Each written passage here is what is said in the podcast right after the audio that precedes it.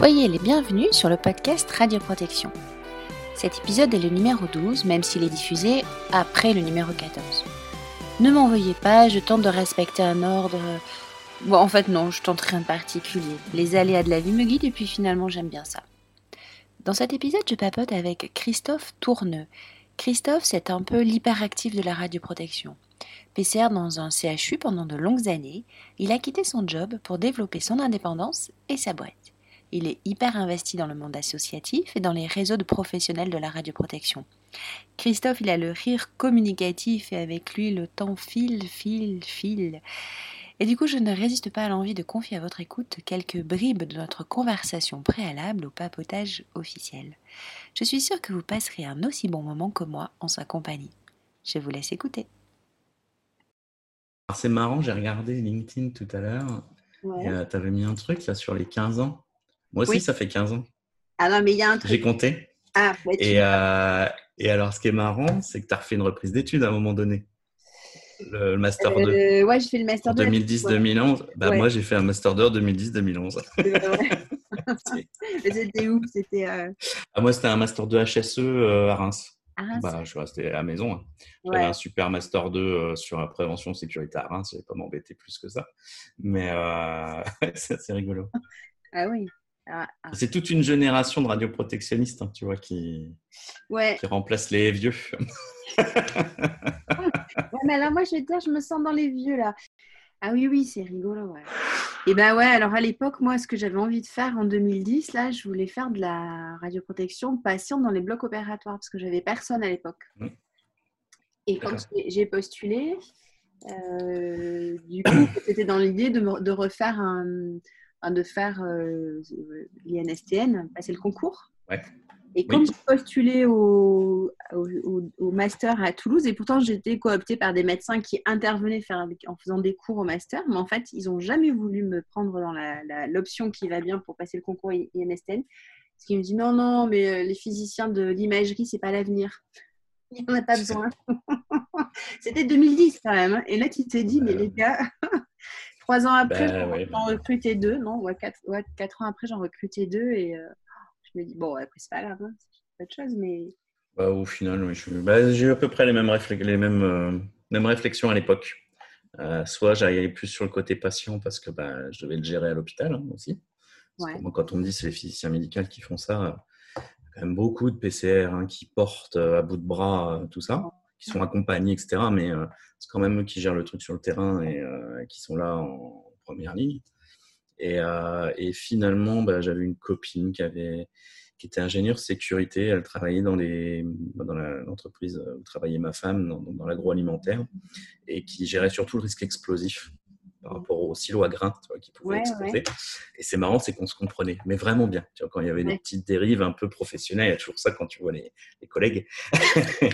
et, euh, et, on se comprenait, mais elle m'a dit, mais pourquoi tu vas pas plutôt en HSE qu'en physique médicale? Parce que finalement, euh, t'en fais quoi finalement. Et euh, je m'étais renseigné et bon, ça a été pas évident évident, mais, euh, au final, bah, je regrette pas le choix parce que moi j'étais manip radio à la base. Hein. Ouais. Donc, euh, arriver puis dire bonjour, je vais aller en master 2. les gars à la fac m'ont regardé, ils m'ont dit mais attendez, ils ont validé même pas dans le. Oui, alors du coup oui, oui, oui, ils ont validé un niveau licence physique et et par contre, après, l'intégration au M1, c'était pas gagné forcément. Donc, euh, j'ai passé des, examens, des trucs comme ça. Ils ont vu que j'étais pas trop bête. Et euh, en gros, j'avais un deal. Euh, je pouvais faire le M1. Si je l'arrivais, bah, je pouvais candidater, candidater au, M2. si j'avais le M2, bah, ça me validait tout, normalement. Mais par contre, si j'avais pas le M2, ça me validait que dalle. Donc c'était un peu qui tout double, quoi. Ouais, ouais. Donc euh, bah, j'ai tenté le coup. Le M1, ça a été compliqué à organiser parce que le, finalement, le CHU voulait bien me payer euh, une année d'études, mais il voulait que je fasse 4 euh, de santé, truc classique, quoi. Ouais. Mais moi, je voulais pas. je voulais pas parce que bah, à l'époque, j'avais personne à encadrer, puis ça m'intéressait pas plus que ça. Enfin, je trouvais que ça s'éloignait de, de, ce que je voulais faire, donc j'avais dit non. Donc par contre, on m'a dit bah, le M1, vous vous débrouillez. Donc, euh, c'était en gros moi qui m'organisais le temps. Quand j'avais cours, bah, je posais des heures que je rattrapais euh, soit la même journée, soit la semaine. Enfin, ça va, la fac était à 5 minutes du CHU, donc euh, c'était pas. Ça a, été, ça a été ça. Et je l'ai eu. Alors, dur parce que le niveau était pas évident quand même. Hein. Tu as l'impression qu'il fallait avoir un niveau euh, licence euh, dans, dans, chaque domaine. Tu vois, tu arrivé en bio, c'était risque bio, il fallait avoir une licence de bio. tu arrivé en physique, ça, ça allait à peu près. Et c'est pareil, c'était la physique des rayonnements. Tu vois, quand on commence à te reparler d'autres physiques, thermodynamique, trucs comme ça, tu les regardes, tu fais fou, il va falloir que je m'y repose un petit peu. Et, et finalement, bah, je l'ai eu. Et après, le Master 2, là, par contre, ça a été pris en charge complètement.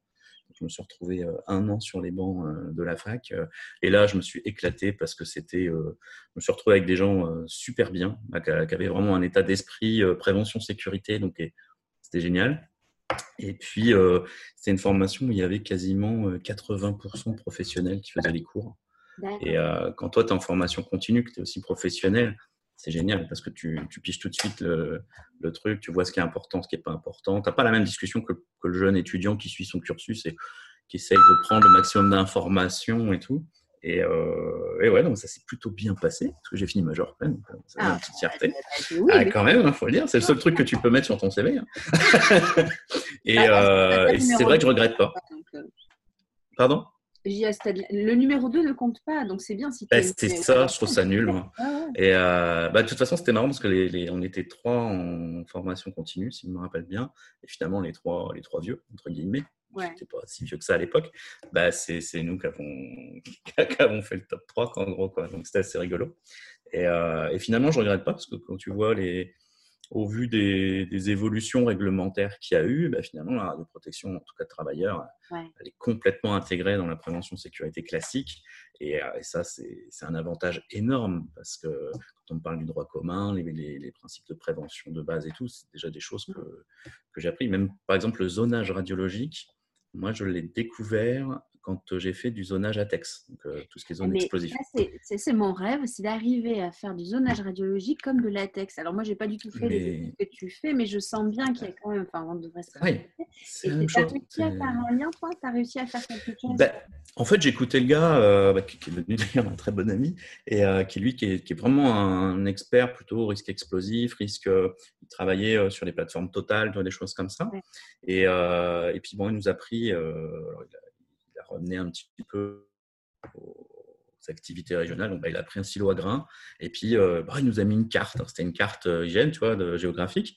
Et puis, bah, il, avait des mesures de pression et puis euh, bah, tu voyais qu'il mettait des, cercles concentriques, bleu, vert, jaune, orange, rouge. je regarde ça, je fais, ben, j'ai déjà vu ça quelque part. Enfin voilà.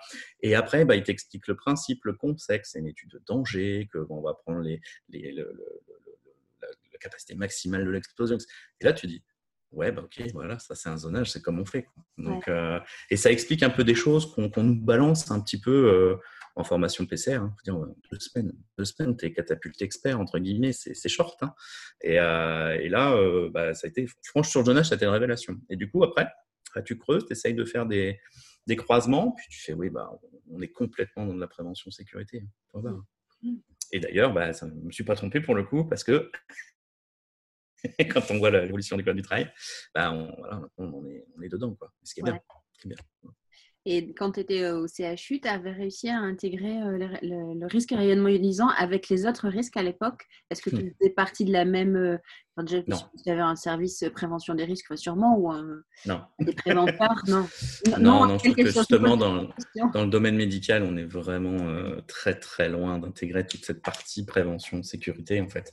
Il n'y avait pas de préventeur, enfin, il y avait quelqu'un qui avait été catapulté, catapulté responsable du document unique, ce qui, mais qui n'avait pas de formation là-dessus. Après, on avait, je crois qu'ils avaient rebalancé ça aux, gestionnaires des risques. Euh, mais le problème, c'est que c'est des gestionnaires des risques associés aux soins.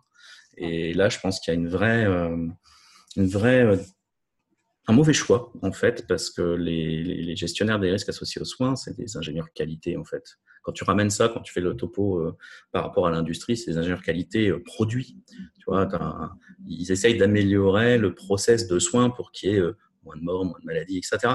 Et c'est pas du tout le même état d'esprit qu'un préventeur en sécurité euh, au travail. Euh, nous, c'est des prérequis. Nous, tu vois, nous on fait des contrôles, ils font des audits. C'est n'est pas du tout le même état d'esprit. Euh, et, du coup, c'est un peu foireux, clairement. Et le document unique était trop compliqué et tout. Donc, c'était un collègue, donc on s'entendait bien, on arrivait à travailler, il y avait une cotation.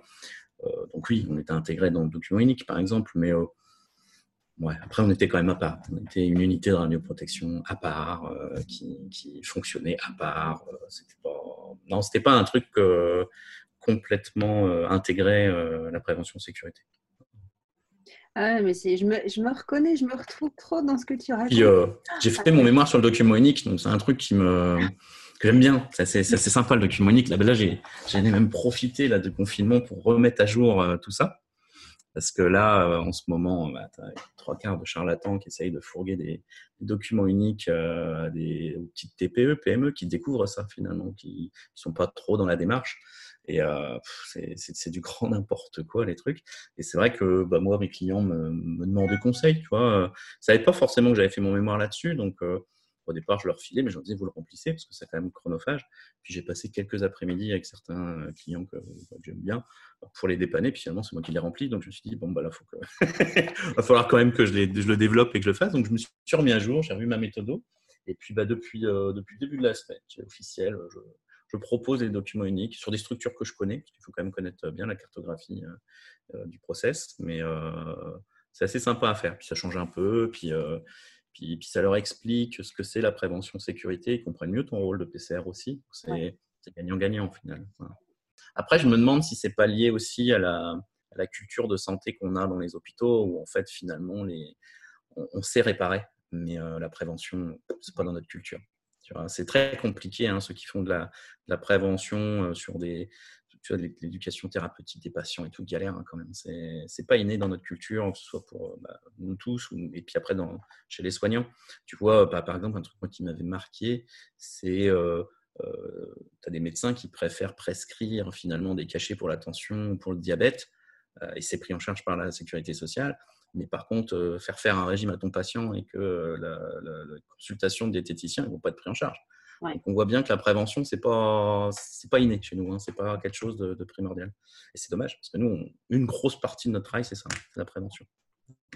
Il y, a, quelques années, je pense que c'est quand euh, je sais plus le risque laser est sorti. Peut-être c'est vrai que j'avais j'avais monté, mmh. enfin j'avais écrit un petit projet que j'étais allée défendre auprès de ma direction de, des ressources humaines en disant ben voilà en fait. Euh, moi, ça m'a permis de monter une vraie euh, antenne gestion des risques physiques alors, mais je, le ah, C'est dommage qu'on se connaissait pas parce que j'ai fait pareil. Ah mais le DRH qui m'a reçu, alors je sais pas, c'était il y a euh, fois, il y a 4 ans, quelque chose, je sais plus, je ne plus.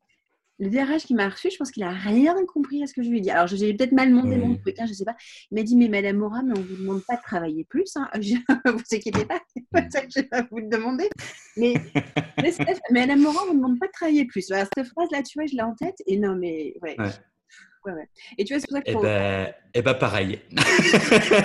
eh ben, tout pareil. J'ai fait exactement la même demande parce que je voyais arriver le risque sur les, champs électromagnétiques. Euh, bon, au final, j'avais été désigné, euh, comment ils appelaient ça, conseiller en IRM. Ouais. ça m'énervait. Conseiller magnéto, magnétoprotection, pardon. la magnétoprotection, j'adore ce terme. J'ai l'impression les quatre fantastiques, là, tu sais. Non, mais en plus, ça n'a pas de sens parce que c'est l'exposition au champ électromagnétique dans son sens large et ça intègre l'IRM. Mais euh, bon, j'avais quand même limité parce que là, ça, seul à faire ça en plus de PCR sur les rayonnements ionisants, euh, je trouvais que le champ. Euh, parce qu'on pense à l'IRM, parce qu'il y a un chapitre spécial dans le décret, et on est, on est concerné, il y a des choses à faire. Mais euh, bah, il y avait plein d'autres choses. Il y avait, euh, les stimulations euh, magnétiques transcrâniennes, tu avais les, diathermies, tu avais bah, l'utilisation du bistouri électrique. Si tu suis vraiment le décret, il y a femme enceinte chirurgienne, bistouri électrique, il faut faire gaffe. Quoi. Il, y a, il y a plein de trucs comme. Il va y avoir une mise à jour du décret sur les rayonnements optiques artificiels, donc il va y avoir des choses à faire, clairement. Et je me dis, bah, la PCR tout seul, galère. Ouais. de, de, gérer tout. Par contre, l'idée d'avoir une unité de gestion du risque physique mm. au sein de laquelle tu as des PCR pour les rayonnements ionisants, euh, des gars pour le laser, pour le laser, je crois. Enfin, voilà, avec des, des, forces euh, dédiées pour chaque risque, euh, ça peut être super intéressant. Et en plus, il y a Ouais, c'est quelque chose que j'avais proposé aussi. Et je pense que je n'avais pas dû être compris non plus à cette époque-là. C'était pas la priorité, on va dire. On verra peut-être dans 10 ans, ça, ça, existera peut-être et on le dira on l'avait dit. Alors par contre, ceci étant, quand il y a eu un renouvellement d'IRM, on a su me trouver en me disant bah euh, ouais, vous vous y connaissez un peu. Je fais oui, d'accord, mais bon, euh, et on, m'avait catapulté euh, référent IRM et, c'est pareil. Je pense que tu, vois sur le, choix de leur de leur conseiller dans les établissements de santé, il y a, il y a quelque chose à faire évoluer parce que là, du coup, ils sont repartis sur dérive ou pas, je sais pas, mais à choisir des opérateurs de terrain pour être conseiller IRM, prennent des manips. Sauf que Manip, tu es un opérateur de terrain. Tu, fais partie du process de, fabrication du, du, soin finalement et tu n'es pas un indépendant. Moi, l'indépendance, c'est un truc qui me, je, martelais tout le temps. On ne peut pas être euh, jugé parti. Ça, moi, c'est clair. Et, euh, le, manip de terrain, même s'il est super bon, il va passer du temps. Souvent, c'est des perles. On le voit hein, chez nos manips PCR. Hein. Les gars, ils passent du temps, c'est des perles. Et euh, bah oui, ils sont pas indépendants. Ils n'ont pas le, pas forcément déjà la hiérarchie, ils n'ont pas l'indépendance pour aller râler auprès du chef de service. J'imagine. Euh, moi, c'est ce que j'ai vécu. Hein, c'est un jour, tu mets ta casquette manip PCR, tu vas râler auprès du chef de service. Entre guillemets, tu, tu, représentes l'employeur, il peut rien te dire. Et puis le lendemain, tu enlèves ta casquette, tes manip, et tu te fais massacrer. C'est invivable comme situation. Hein, c'est pas, pas ça. Et puis même après, le gars en tant que positionnement, PCR qui se positionnent plus comme des espèces de syndicalistes de la radioprotection. Ils sont là pour protéger leurs copains, enfin leurs, euh, leurs collègues, etc. Moi, je leur rappelle, euh, non, vous êtes là pour protéger l'établissement, faire appliquer la réglementation, et au travers de ça, vous allez protéger les travailleurs. Mais euh, le jour où il y a un procès, et nous, on a un établissement, on a eu quelques démarches juridiques au titre de la radioprotection, euh, qui était là pour défendre l'employeur, pas là pour défendre le gars qui, qui va attaquer l'employeur, en prouvant que les démarches ont été faites ou pas. Mais, euh, et du coup, c'est important de savoir se positionner où on est, qu'est-ce qu'on fait, notre rôle. Et c'est vrai que le choix de donner ça à des opérateurs de terrain, aussi euh, bons qu'ils soient, aussi volontaires qu'ils soient, c'est pas forcément un cadeau à leur donner, je, pense. Hein. Et on en avait parlé hein, une, fois. Euh, euh, pour moi, c'est une des raisons pour lesquelles il y a des difficultés au niveau des renouvellements PCR, des difficultés de, gens bah, qui lâchent l'affaire hein, complètement, hein, qui, font soit des burn-out, soit qui font. Parce que c'est pas, pas vivable au bout d'un moment. Tu peux pas être gentil PCR et le méchant PCR en même temps. Au bout d'un moment, il faut choisir. Donc, non, mais il y a un gros travail, je pense, dans les établissements de santé là-dessus. C'est pas évident. Ouais, moi, ton parcours m'a touché, m'a parlé j'ai 45 ans, je suis plus âgée que toi, mais ça fait 15 ans si tu vois que je suis là. J'ai une première vie professionnelle dans le. Enfin, voilà, tu vois, c'est ça aussi qui a motivé euh, ce podcast parce qu'il y a quelques années, je pense que j'aurais pas osé le faire. J'aurais pas osé appeler, interviewer, diffuser euh, largement, euh, m'exposer en fait un peu plus. Alors, tu parles de burn-out, et moi, je suis pas manip. Enfin, j'ai la chance, entre J'ai jamais connu, tu vois, cette pression entre le service, la casquette de manip. J'ai une formation d'ingénieur à la base. J'ai vraiment été euh, embauchée comme une ingénieure avec euh, piloter la radio pro. Mais euh, cette espèce de fusible, toi, tu es, le fusible en permanence entre l'autorité. Ça, oui, complètement, c'est clair. Hein. C'est clair, tu es un nom dans une case. Hein. Ah ouais, et ça, et ça moi, je, quoi que tu fasses, de toute façon, ça marche pas parce que tu peux pas forcer des gens à venir en formation, parce que tu peux pas forcer des gens à appliquer des protocoles. La direction te demande pourquoi ça fonctionne pas et l'autorité te demande pourquoi ça fonctionne pas. À un moment donné, tu, ne peux plus, quoi. Tu peux plus. Tu peux plus. Ça. Mais moi, c'était une des raisons de, mon départ du CHU, c'est-à-dire, euh, en gros, je partais euh, ou, euh, je sais pas, dans six mois, un an, je faisais un burn-out ou un AVC ou une crise cardiaque. Donc, vu, j'avais euh, j'avais chopé de l'hypertension euh, plus plus plus. Euh, ma femme s'inquiétait plutôt sur l'AVC ou, ou l'infarctus et, et, ça a fini comme ça, c'est-à-dire qu'à un moment donné, sur un désaccord majeur avec ma direction et, même mon équipe, hein, au bout d'un moment, ça, ça commençait à devenir une, ambiance très toxique finalement pour tout le monde. Voilà. bah, j'ai fait un 24-18 de tension et je me suis dit, bah, là, il faut que je parte. Donc, à, encore une fois, moi j'ai eu beaucoup de chance dans le sens où euh, j'avais déjà une activité accessoire mmh. qui tournait, voilà, euh, qui s'est fait progressivement sur le, sur le temps. Je veux dire, je vais me lancer en tant que, PCR externe, euh, entre guillemets officiel, bientôt OCR. ouais, j'ai déjà une base de clientèle, un fonds de roulement qui fait que de toute façon, moi, je suis assuré de pouvoir manger, payer mes, mon emprunt de maison. C'est cool, enfin, c'est royal. et puis, puis après, quand tu prends un peu de recul, bah, tu te dis, bah, c'est bizarre, au bout d'un mois que je, je suis parti euh, du CHU, j'ai plus de tension, j'ai plus de cachet, j'ai plus rien. Tu vois Donc tu te dis, ah, euh, voilà. Euh, mais bon, c'est comme ça. Mais c'est vrai que, tu vois, même au-delà du PCR, moi j'avais des, des, collègues cadres de santé qui sont aussi, hein, tout ce qui est middle management, en fait, j'ai l'impression que tu fais de temps en fait, entre les pressions de terrain où bah, on est dans un domaine de la santé, ben, on le voit, hein, les gars, ils n'ont pas, pas, de moyens, ils sont, ils sont surtout, on leur demande de, de produire. Enfin, euh, là, le Covid va baisser, je suis sûr qu'on va commencer à leur dire il faut produire, il faut refaire des actes, il faut refaire des actes, hein, c'est clair et net. Hein. Et euh, toi, tu arrives, tu leur amènes des contraintes qu'ils ne comprennent pas forcément, puis tu n'as pas le temps, tu es tout seul. As... Moi, j'avais 1500 travailleurs à exposer, de machines à suivre, on était deux. Euh, tu peux pas faire de miracle d'un moment. Donc, euh, tu arrives, tu essayes d'être euh, efficace, concis, mais on t'écoute pas, donc ça t'énerve. je suis assez rentre dedans quand on commence. À...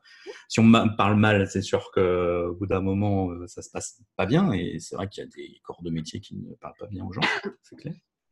Voilà. Euh, et puis d'un autre côté, tu as euh, la direction qui ne qui t'écoute pas, qui donne pas forcément les moyens, qui voit juste euh, bah, les autorités qui, eux, vont amener aussi une autre pression indirecte, même si je pense qu'ils sont quand même assez bienveillants par rapport aux acteurs de la radio pro. Et, et puis à un moment donné aussi, tout, tout, au début, les premières inspections, je les prenais pour moi c'est pas la SU hein, qui se faisait inspecter, c'était moi. Et, euh, et je pense qu'il faut aussi se décrocher ça et te dire non, c'est que je suis. Alors tu le représentes, ok, d'accord, mais c'est pas toi. Et c'est pas évident. Ça demande un, un, petit travail. C'est dur, hein, c'est très dur. Hein. Je pense que j'y arrive plus ou j'y arrive pas. Je sais pas si j'y suis arrivée à un moment donné, mais ça, ce qui est sûr, c'est que maintenant j'y arrive pas et que, mais effectivement, pour ma santé mentale, pour euh, partir ah, du boulot euh, en arrêtant d'avoir la boule au ventre, de tout ça, quoi. Mmh. Mmh, mmh. Et c'est pas évident, tu vois, euh, les gens qui n'ont pas forcément tu vois, d'activité accessoire comme moi, je me dis, bah, ouais, quand tu n'as pas le choix, que tu as tes traites à payer, il faut que tu manges, tu as une famille à, gérer, euh, bah, tu prends sur toi jusqu'au moment où, euh, où, tu craques. Quoi. Enfin, et, tes cadres de santé, il y a pas mal apparemment de, de RPS chez les cadres de santé. pourtant, je suis pas un fan des cadres de santé en règle générale. je dis toujours en réunion que j'étais cadrophobe, si vous n'avez pas rigolé. Moi, ça passe pas. Mais et moi, ça me fait bien marrer. Et, euh, et c'est vrai que bah, les PCR, là, c'est flagrant. Enfin, je trouve que c'est flagrant en plus le fait de tourner, tu vois, à droite, à gauche, mm. euh, grâce au réseau. Euh, je me dis, il y, y, a un truc, quoi. Il y a un truc. Alors, est-ce que c'est le domaine santé? Parce que bon, quasiment que des PCR médicaux hein, dans les réseaux, il ne faut pas se leurrer. Les PCR industrie sont très, très peu représentés. Alors, est-ce que. Est-ce qu'il n'y a pas de problème? Est-ce que vraiment ils font de la radio pro que c'est pas des prête des choses comme ça, ou, ou est-ce qu'ils sont super organisés euh, dans des grosses boîtes, enfin, je sais pas. Mais c'est vrai qu'on a surtout des, PCR médicaux et tu dis, putain, il y a un turnover, euh, a, as des retours de gens, putain, ils vont pas bien. Parce que c'est un peu ça, moi je, je compare toujours les réseaux au groupe d'alcooliques anonymes. voilà, bonjour Christophe, PCR, ça va pas, en mon zonage, j'y arrive pas. Ça me fait à chaque fois, ça me fait penser, euh, vois, à la télé quand on voit des groupes comme ça et, euh, et ça leur fait du bien parce que tu es content sur une journée de, de, voir des gens qui te comprennent, ah, qui te comprennent, qui ont à peu près les, les mêmes problèmes que toi. Tu ressors, t'es boosté, et tu dis c'est trop ça. Et, euh, et, tu vois au fil du temps bah, que les gens, euh, bah, c'est plus les mêmes, ça tourne. Le, le, on parle toujours des noyaux durs des associations, mais finalement il n'y en a pas tant que ça. Quoi. Et, euh, et c'est pas, ouais, il ouais, y, a, y a un truc à faire, un truc à faire là-dessus. Mais comment après attraper le, la petite ficelle pour démêler tout ça, c'est pouf, pouf, pouf si déjà tu arrives à les faire parler, c'est déjà bien. Tu vois, c'est déjà le, après agir. C'est pas évident non plus. Hein. Je crois que c'est Ramip hein, qui avait fait un truc à un moment euh, radioprotection et houblon en, ah disant, euh, en gros, euh, bon bah il y a les réunions entre guillemets un peu plus plénières où tu vas voir des topos, hein, tu vas voir, tu, tu, tu, te formes, tu t'informes. Et puis après, tu as le côté un peu plus relax où les gens, bah, au bout d'une bière, ils vont lâcher un petit peu prise et ils vont, vont peut-être plus échanger. On refait le monde. Hein. Et j'ai pas de bière à porter là. Pas ah. Alors, en plus. La bière à Bordeaux, ça encore. Hein, Nous, ça aurait été du champagne, hein, ça aurait coûté cher en plus. c'est pour ça, en fait, tu vois, c'est pour ça. Ouais. aussi un petit, oh non, des petits rouges, on doit pouvoir trouver des trucs sympas, pas trop chers. On papote, on papote, et on arrive sur le sujet des dentistes. Un, un dentiste, euh, pour moi, souvent, c'est le risque TMS. Ils sont tous le dos pété, les pauvres, avec les positions qu'ils ont, tu vois. Euh, c'est et rayonnement ionisant, on est, on est dedans, hein, on est dedans. Hein. On n'est pas le plus important dans la hiérarchisation, mais on existe. Et euh, moi, je mets toujours, je ne sais pas comment tu fais toi à Bordeaux, mais euh, je sépare toujours le risque stochastique et déterministe. Et même déterministe, je mets bah, pour eux les doigts et puis les yeux. Quoi. Comme ça, bah, les yeux, je mets, en gros, il n'y a, a, pas de problème. risque stochastique, il existe, mais il est très faible. Au final, on ne s'attend pas que les dentistes aient des cancers radio-induits, il ne faut pas leur mentir, il ne faut pas exagérer. Et puis par contre, bah, le risque déterministe au niveau des doigts, ça dépend de leur pratique. Et le mec qui me dit je mets les doigts systématiquement, bah, c'est le risque le plus important. Et, et, là, j'ai fait un petit travail là-dessus. Ouais, ça va vite. Ça va très très vite chez le dentiste en fait. Ouais, c'est vrai. Ça, je pourrais te le filer, tiens.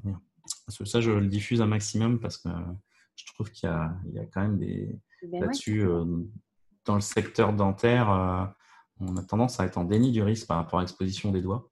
Et euh, j'ai même vu des études où ils sortaient du, des, doses en nanosievert derrière les capteurs. Je me suis ah bon, c'est bizarre parce que en sortie de tube, tu es plutôt de l'ordre du milligramme. Et puis là, tu me dis que au doigt, juste derrière, tu es dans le nano. Et mon dentiste m'a fait une radio, m'a fait une rétro-alvéolaire. Et euh, j'étais, c'était au CHU, j'étais chercher une cassette. J'ai fait une radio de la radio en fait. Et donc tu vois le rond euh, du tube rétro, tu vois le capteur. Euh, alors c'est un capteur filaire donc qui est blindé et du coup il est, il est atténuant. Donc il est mmh tout noir sur la radio. Donc le doigt qui est derrière, effectivement, ne doit pas rester grand chose. Donc ce qui peut expliquer le, les nanosieverts qu'ils ont trouvé s'ils ont mis une pastille derrière le capteur. Mais par contre, tu as une partie du doigt que tu vois très bien, mmh qui elle n'est pas protégée. Et là, là tu es de l'ordre du milligré. Quoi. Donc, c'est pas tout le doigt, c'est une partie. C'est souvent au niveau de l'articulation euh, distale, en fait. Mais c'est toujours la même. Euh, et c'est toujours la même. Donc, euh, quand tu dis tu es de l'ordre de 1 à 2 milligrés par tir, faut pas que tu dépasses 500 millisievert de dose équivalente. Oh, ça va aller vite. ça va aller très vite. Et bon, voilà. Et des petits trucs comme ça. Et la radio, elle est, elle est bien, parce que je l'ai jamais vu ailleurs. Et c'est parlant. Quoi. Il y a des images comme ça, ouais. Il faut arriver à trouver quelque chose qui, marque les esprits. C'est ça, c'est pas évident hein, à y penser et après à le réaliser, quoi. Parce que tu n'avais pas de faire une radio pour le plaisir. Hein. Et euh, j'en ai une deuxième où, comme quand j'ai vu le résultat de la radio, je lui ai mis un deuxième film, en fait, de l'autre côté du doigt. Je te dis pas, pour la réalisation, il y avait du monde dans la bouche, hein. c'était compliqué. Mais euh, c'est tout, on l'a voilà, on fait. Et euh, j'ai une radio, mais alors aussi bien qu'une radio que tu fais en radiologie, une radio du doigt. Hein. Tu as toute la, comment, la trame osseuse, etc. C'est formidable. Et souvent, du coup, mes dentistes, les, les taquinent un peu en disant bah, le radiologue, il se fait une radio des tous les jours. Ah non, ah non vous ne vous rendez pas compte. Bah, vous, vous en faites plusieurs fois par jour. Et là, il te regarde et fait Ah, bah merde, j'avais jamais pensé ça comme ça. Et ouais, parce qu'ils vont te dire que c'est plus facile pour eux de, faire, de tenir que de faire tenir le patient en bouge. Ce qui est peut-être vrai. Hein. Il faut qu'il refasse, etc. Mais effectivement, ouais. le patient, il vient une fois, deux fois, mais il n'est pas là tous les jours, plusieurs fois par mm. jour. Puis c'est pareil, tu vois, la notion de bon sens où tu dis, bah, tu vas pas leur interdire, parce qu'il y en a, c'est des, des, ayatollahs de la radio pro, non, c'est interdit, machin. Mais non, ça fait partie du job. Donc, mm. euh, des fois, il n'a pas le choix. C'est un patient émétique, c'est une personne âgée qui n'a pas bien compris, un gamin qui, qui, qui, qui crie, qui machin. Bah, tu tiens le capteur, c'est partie du job. Bah, au bloc, tu ne vas pas interdire à un orthotraumato de faire une, réduction de fracture sous scopie, hein, sous prétexte qu'il va mettre les doigts dedans. C'est juste qu'on les sensibilise, puis on dit, mais pas du systématique, et quand vous pouvez, vous évitez, parce que. Voilà. Après, euh, Mais bon. Du bon sens, comme tu dis. La deuxième diapo de mes cours, ça. C'est une question de bon sens. Et après, c'est marqué, c'est peut-être ça le problème. ah, mais d'un fois, tu les attaques direct. Je t'avais dit que j'étais bavard. Hein. Et tu sais que ça fait une heure qu'on parle? Ouais, c'est pas grave. Alors, C'est juste que je, peux, je vais peut-être avoir un problème de liaison, mais ça, je verrai. Je basculerai à 15h30. J'ai dit à mon fils que normalement, je libérais la, ligne. Il pouvait faire du. Ah, tu vas voir du Netflix ou du, de la console? du, du, du, Fortnite, sûrement. Ah, d'accord. Mais c'est pas grave, je changerai. Je me mettrai au pire, je me mettrai sur mon, sur mon téléphone. On va commencer Ça te va? Enfin, sauf si tu as plus ouais. Au bout d'une heure. Non, bah salut. à mon avis, il y a des choses que je viens de dire que je vais, je vais redire. Mais tu aimerais dire. C'est pas grave. Bonjour Christophe. Et bonjour Stéphanie. Alors pour nos auditeurs, il faut qu'on vous avoue que ça fait une heure qu'on papote hein, avant de commencer l'enregistrement. Donc euh, on est bien lancé là. Alors écoute, je te laisse te re-représenter. Euh, d'accord. Alors, donc, euh, je m'appelle Christophe Tourneux. Euh, j'ai une quarantaine d'années. je suis conseiller en radioprotection externe, ça qu'on dit en ce moment. j'ai une carrière hospitalière, donc je suis un ancien manip radio de, médecine nucléaire, reconverti en PCR. Je dirigeais l'unité de radioprotection du, CHU de, Reims pendant une, dizaine d'années. Et depuis un an, je suis en, en, disponibilité et je me suis lancé dans l'entrepreneuriat à faire du, conseil externalisé en radioprotection, donc pour, euh, dans le domaine médical, euh, cabinet dentaire, radiologie, vétérinaire, etc. Et puis aussi de l'industrie, puisque j'ai un profil autre en tant qu'ingénieur en prévention sécurité. Euh, au-delà de ça, bah, j'ai une activité aussi euh, associative où euh, je suis président de l'association interrégionale de radioprotection de Champagne-Ardenne-Picardie. Et depuis un an, presque tout pile, je suis animateur de la coordination nationale des, réseaux de, PCR et acteur de la radioprotection. Important acteur de la radioprotection.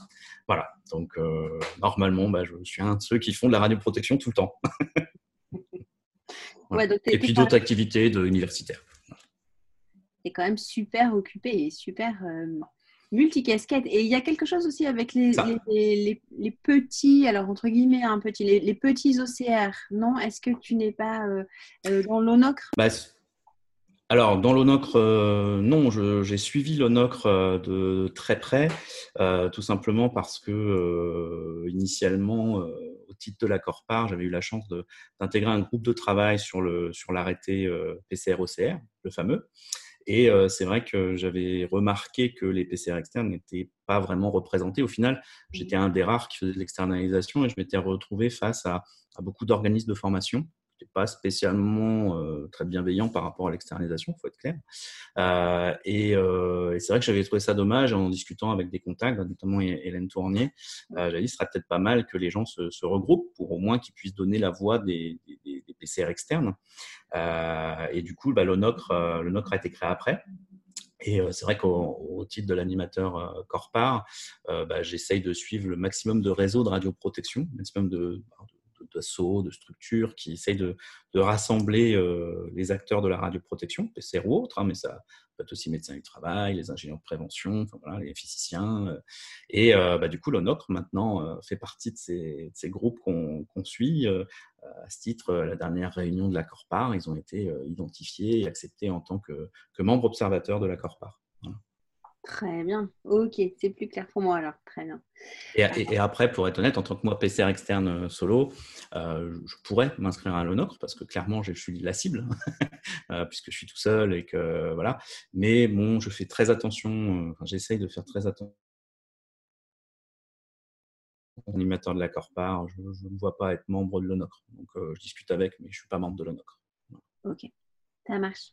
Ce que je te propose, du coup, c'est de, dérouler toutes les petites questions qu'on a lues avant et puis de voir euh, tous, les champs, tous tes champs d'activité en parallèle. Donc la, donc, la première question, c'est euh, quand est-ce que tu as pris conscience de la crise et quels ont été les premiers impacts, du coup, sur toutes tes activités? Alors clairement pas tout de suite, parce que bah, déjà par rapport aux informations qu'on avait, c'était quelque chose qui était quand même assez loin, c'était en Chine. Euh, donc oui, bon voilà, un virus émergent en Chine. Euh, il y avait déjà eu hein, en plus des choses euh, historiquement, des, espèces de grippettes qui, qui survient. Bon, ok, d'accord. Je regardais ça de loin. Je dis, bon, voilà. Après, quand ils ont commencé à confiner Wuhan, je me suis dit, ah, quand même, c'est sérieux. Je dis, ou alors, il sortent vraiment la grosse artillerie. Puis bon, quand on connaît un peu euh, la Chine, j'aime bien l'Asie, et euh, c'est quand même un gros secteur qu'ils ont confiné. Bon, et puis dès qu'ils ont commencé, que le gouvernement a commencé à rapatrier des, Français de, Wuhan euh, ou de la région, je me suis dit, tiens, moi j'aurais pas fait ça. Alors c'est facile de dire a posteriori, mais j'ai moi je resté en quarantaine là-bas, c'est toujours risqué, je trouve, de ramener le, le contaminable toxique chez nous, bon, c'est tout. Et alors, dès que ça commençait un petit peu à sortir, je me dis, bon, bah, ça va être comme en Chine. Là, c'était clair. Et en plus, on avait eu un, on a eu un recul un peu plus euh, euh, sérieux sur ce qui se passait vraiment, ce que c'était. Et on découvre que c'est pas qu'une simple grippette, etc. Même si ça touche pas tout le monde, etc. Mais euh, ouais, là, je me suis dit, on est, on est mal barré. après aussi, avec la vision critique que j'ai du, système hospitalier, au final, d'où je viens, et je me dis, je sais pas comment ils vont gérer ça. Euh, surtout, bah, on vous rappelle, euh, un mois avant, on avait les soignants dans la rue qui, se plaignaient euh, du manque de moyens et on leur présentait surtout le manque d'organisation, ce qui m'a toujours fait rigoler. Et, là, on leur dit, bah, vous avez une pandémie à gérer, débrouillez-vous avec les moyens du bord. Donc, Ouais, compliqué. Bon, puis le confinement est arrivé. alors, je n'ai pas eu un impact gigantissime au final, je dois l'avouer, puisque sur l'aspect formation, euh, c'est là où j'ai eu l'impact le plus important parce que j'ai une activité de formation qui, bon, qui, explose, faut dire ce qui est. J'ai été très très très sollicité en début d'année sur pas mal de formations, donc avec des déplacements. Et tout a été reporté, pas annulé, mais reporté. Donc ça sera pour après. Donc au final, ça va être juste un frein sur l'évolution de, cette activité-là. Mais ça, c'est tout, c'est pas grave. Et sur l'activité de conseil, finalement, euh, j'avais pas beaucoup de, de rendez-vous sur site programmés, quelques-uns, quelques vérifications initiales qui sont reportées, mais au final, euh, c'est pas gênant parce que eux, les clients aussi ont été en arrêt d'activité. Donc euh, voilà, on est dans le, même bateau, j'ai envie de dire. Hein. Et, puis après, bah, finalement, ce, temps de, confinement bah, m'a permis de, mettre à plat euh, certains dossiers sur lesquels j'étais un peu en retard, euh, de, travailler sur bah, les certifications, parce qu'on est quand même dans une année où on va avoir pas mal de certifications. Donc, bah, en premier lieu, celle que j'ai bien avancée et finalisée quasiment, c'est euh, la certification Calliope pour la formation, puisque tous les organismes de formation vont devoir être certifiés Calliope. Euh, moi, j'étais déjà datadocké, donc j'ai poussé la démarche plus loin. Euh, même s'ils ont finalement décalé la date butoir pour être certifié Calliope, moi je vais avoir mon audit fin juin normalement. Donc c'est fait, c'est prêt, on y va, on fonce, hein, il faut. Euh, et puis bah, commencer à regarder bah, la, fameuse certification CR, voir un petit peu comment je voyais ça, euh, comment, euh, comment j'allais mettre en œuvre tout ça, les modifications sur mes process, etc. Ça prend un peu de temps. Donc, et puis à côté de ça, bah, j'ai pu développer la formation en visioconférence quelque chose que je ne faisais pas. J'avais eu quelques demandes, savoir si je pouvais le faire. J'étais déjà équipé euh, avec un outil, donc, euh, donc je l'ai fait, j'ai eu un bon écho, donc j'ai fait en gros une session par semaine euh, de formation, donc j'ai eu quand même de l'activité. Et puis, et puis, je me suis remis aussi à un de mes premiers amours qui est le document unique. Donc, parce que je voyais bien qu'il y avait une demande des clients sur soit la réalisation, soit la mise à jour des documents uniques. Et je voyais plein de sociétés qui commençaient à s'y intéresser, mais finalement qui n'étaient pas forcément légitimes ou qui étaient compétentes dans ce domaine-là. Donc je me suis dit, j'ai fait mon mémoire là-dessus. Euh, là, je suis en train de le faire pour des clients, pour les dépanner. Euh, il faut que je développe quelque chose. Et donc, euh, bah, là, depuis début de semaine, début, de semaine je propose maintenant le document unique. D'accord. Donc, bien occupé. Bien bah occupé, moi c'est passé très vite. et puis bah, l'associatif aussi qu'on a essayé de, de, de, maintenir, hein, puisque au niveau local, on avait une journée de l'AirCap qui, qui, était programmée, donc a été annulée, forcément. mais on, j'ai quand même tenu à, maintenir quelque chose parce qu'on avait une assemblée générale avec des votes à faire pour le renouvellement du bureau. donc, bah, ça a été fait en visioconférence. On n'a pas eu énormément de gens. Mais euh, on a pu le faire et du coup, on a quand même un bureau renouvelé avec euh, une nouvelle dynamique. Donc ça, c'est plutôt sympa. Et la semaine d'après, on avait une, réunion de la coordination des, réseaux. Et là, ça a été euh, vraiment une réussite parce qu'on a eu limite même plus de conférences que, que d'habitude en présentiel. c'est assez sympa. Et on a pu quand même bah, avancer les dossiers, discuter comme on fait habituellement quand on va à Paris à l'ASN. Donc c'était bien. D'accord. C'était un petit peu nouveau. oui, oui, alors là, tu m'as livré plein de choses, plein, plein de choses. Plein de choses. Plein de choses. Alors, je rebondis. Tu, n'as pas de salarié, hein, tu es tout seul dans ta structure pour l'instant.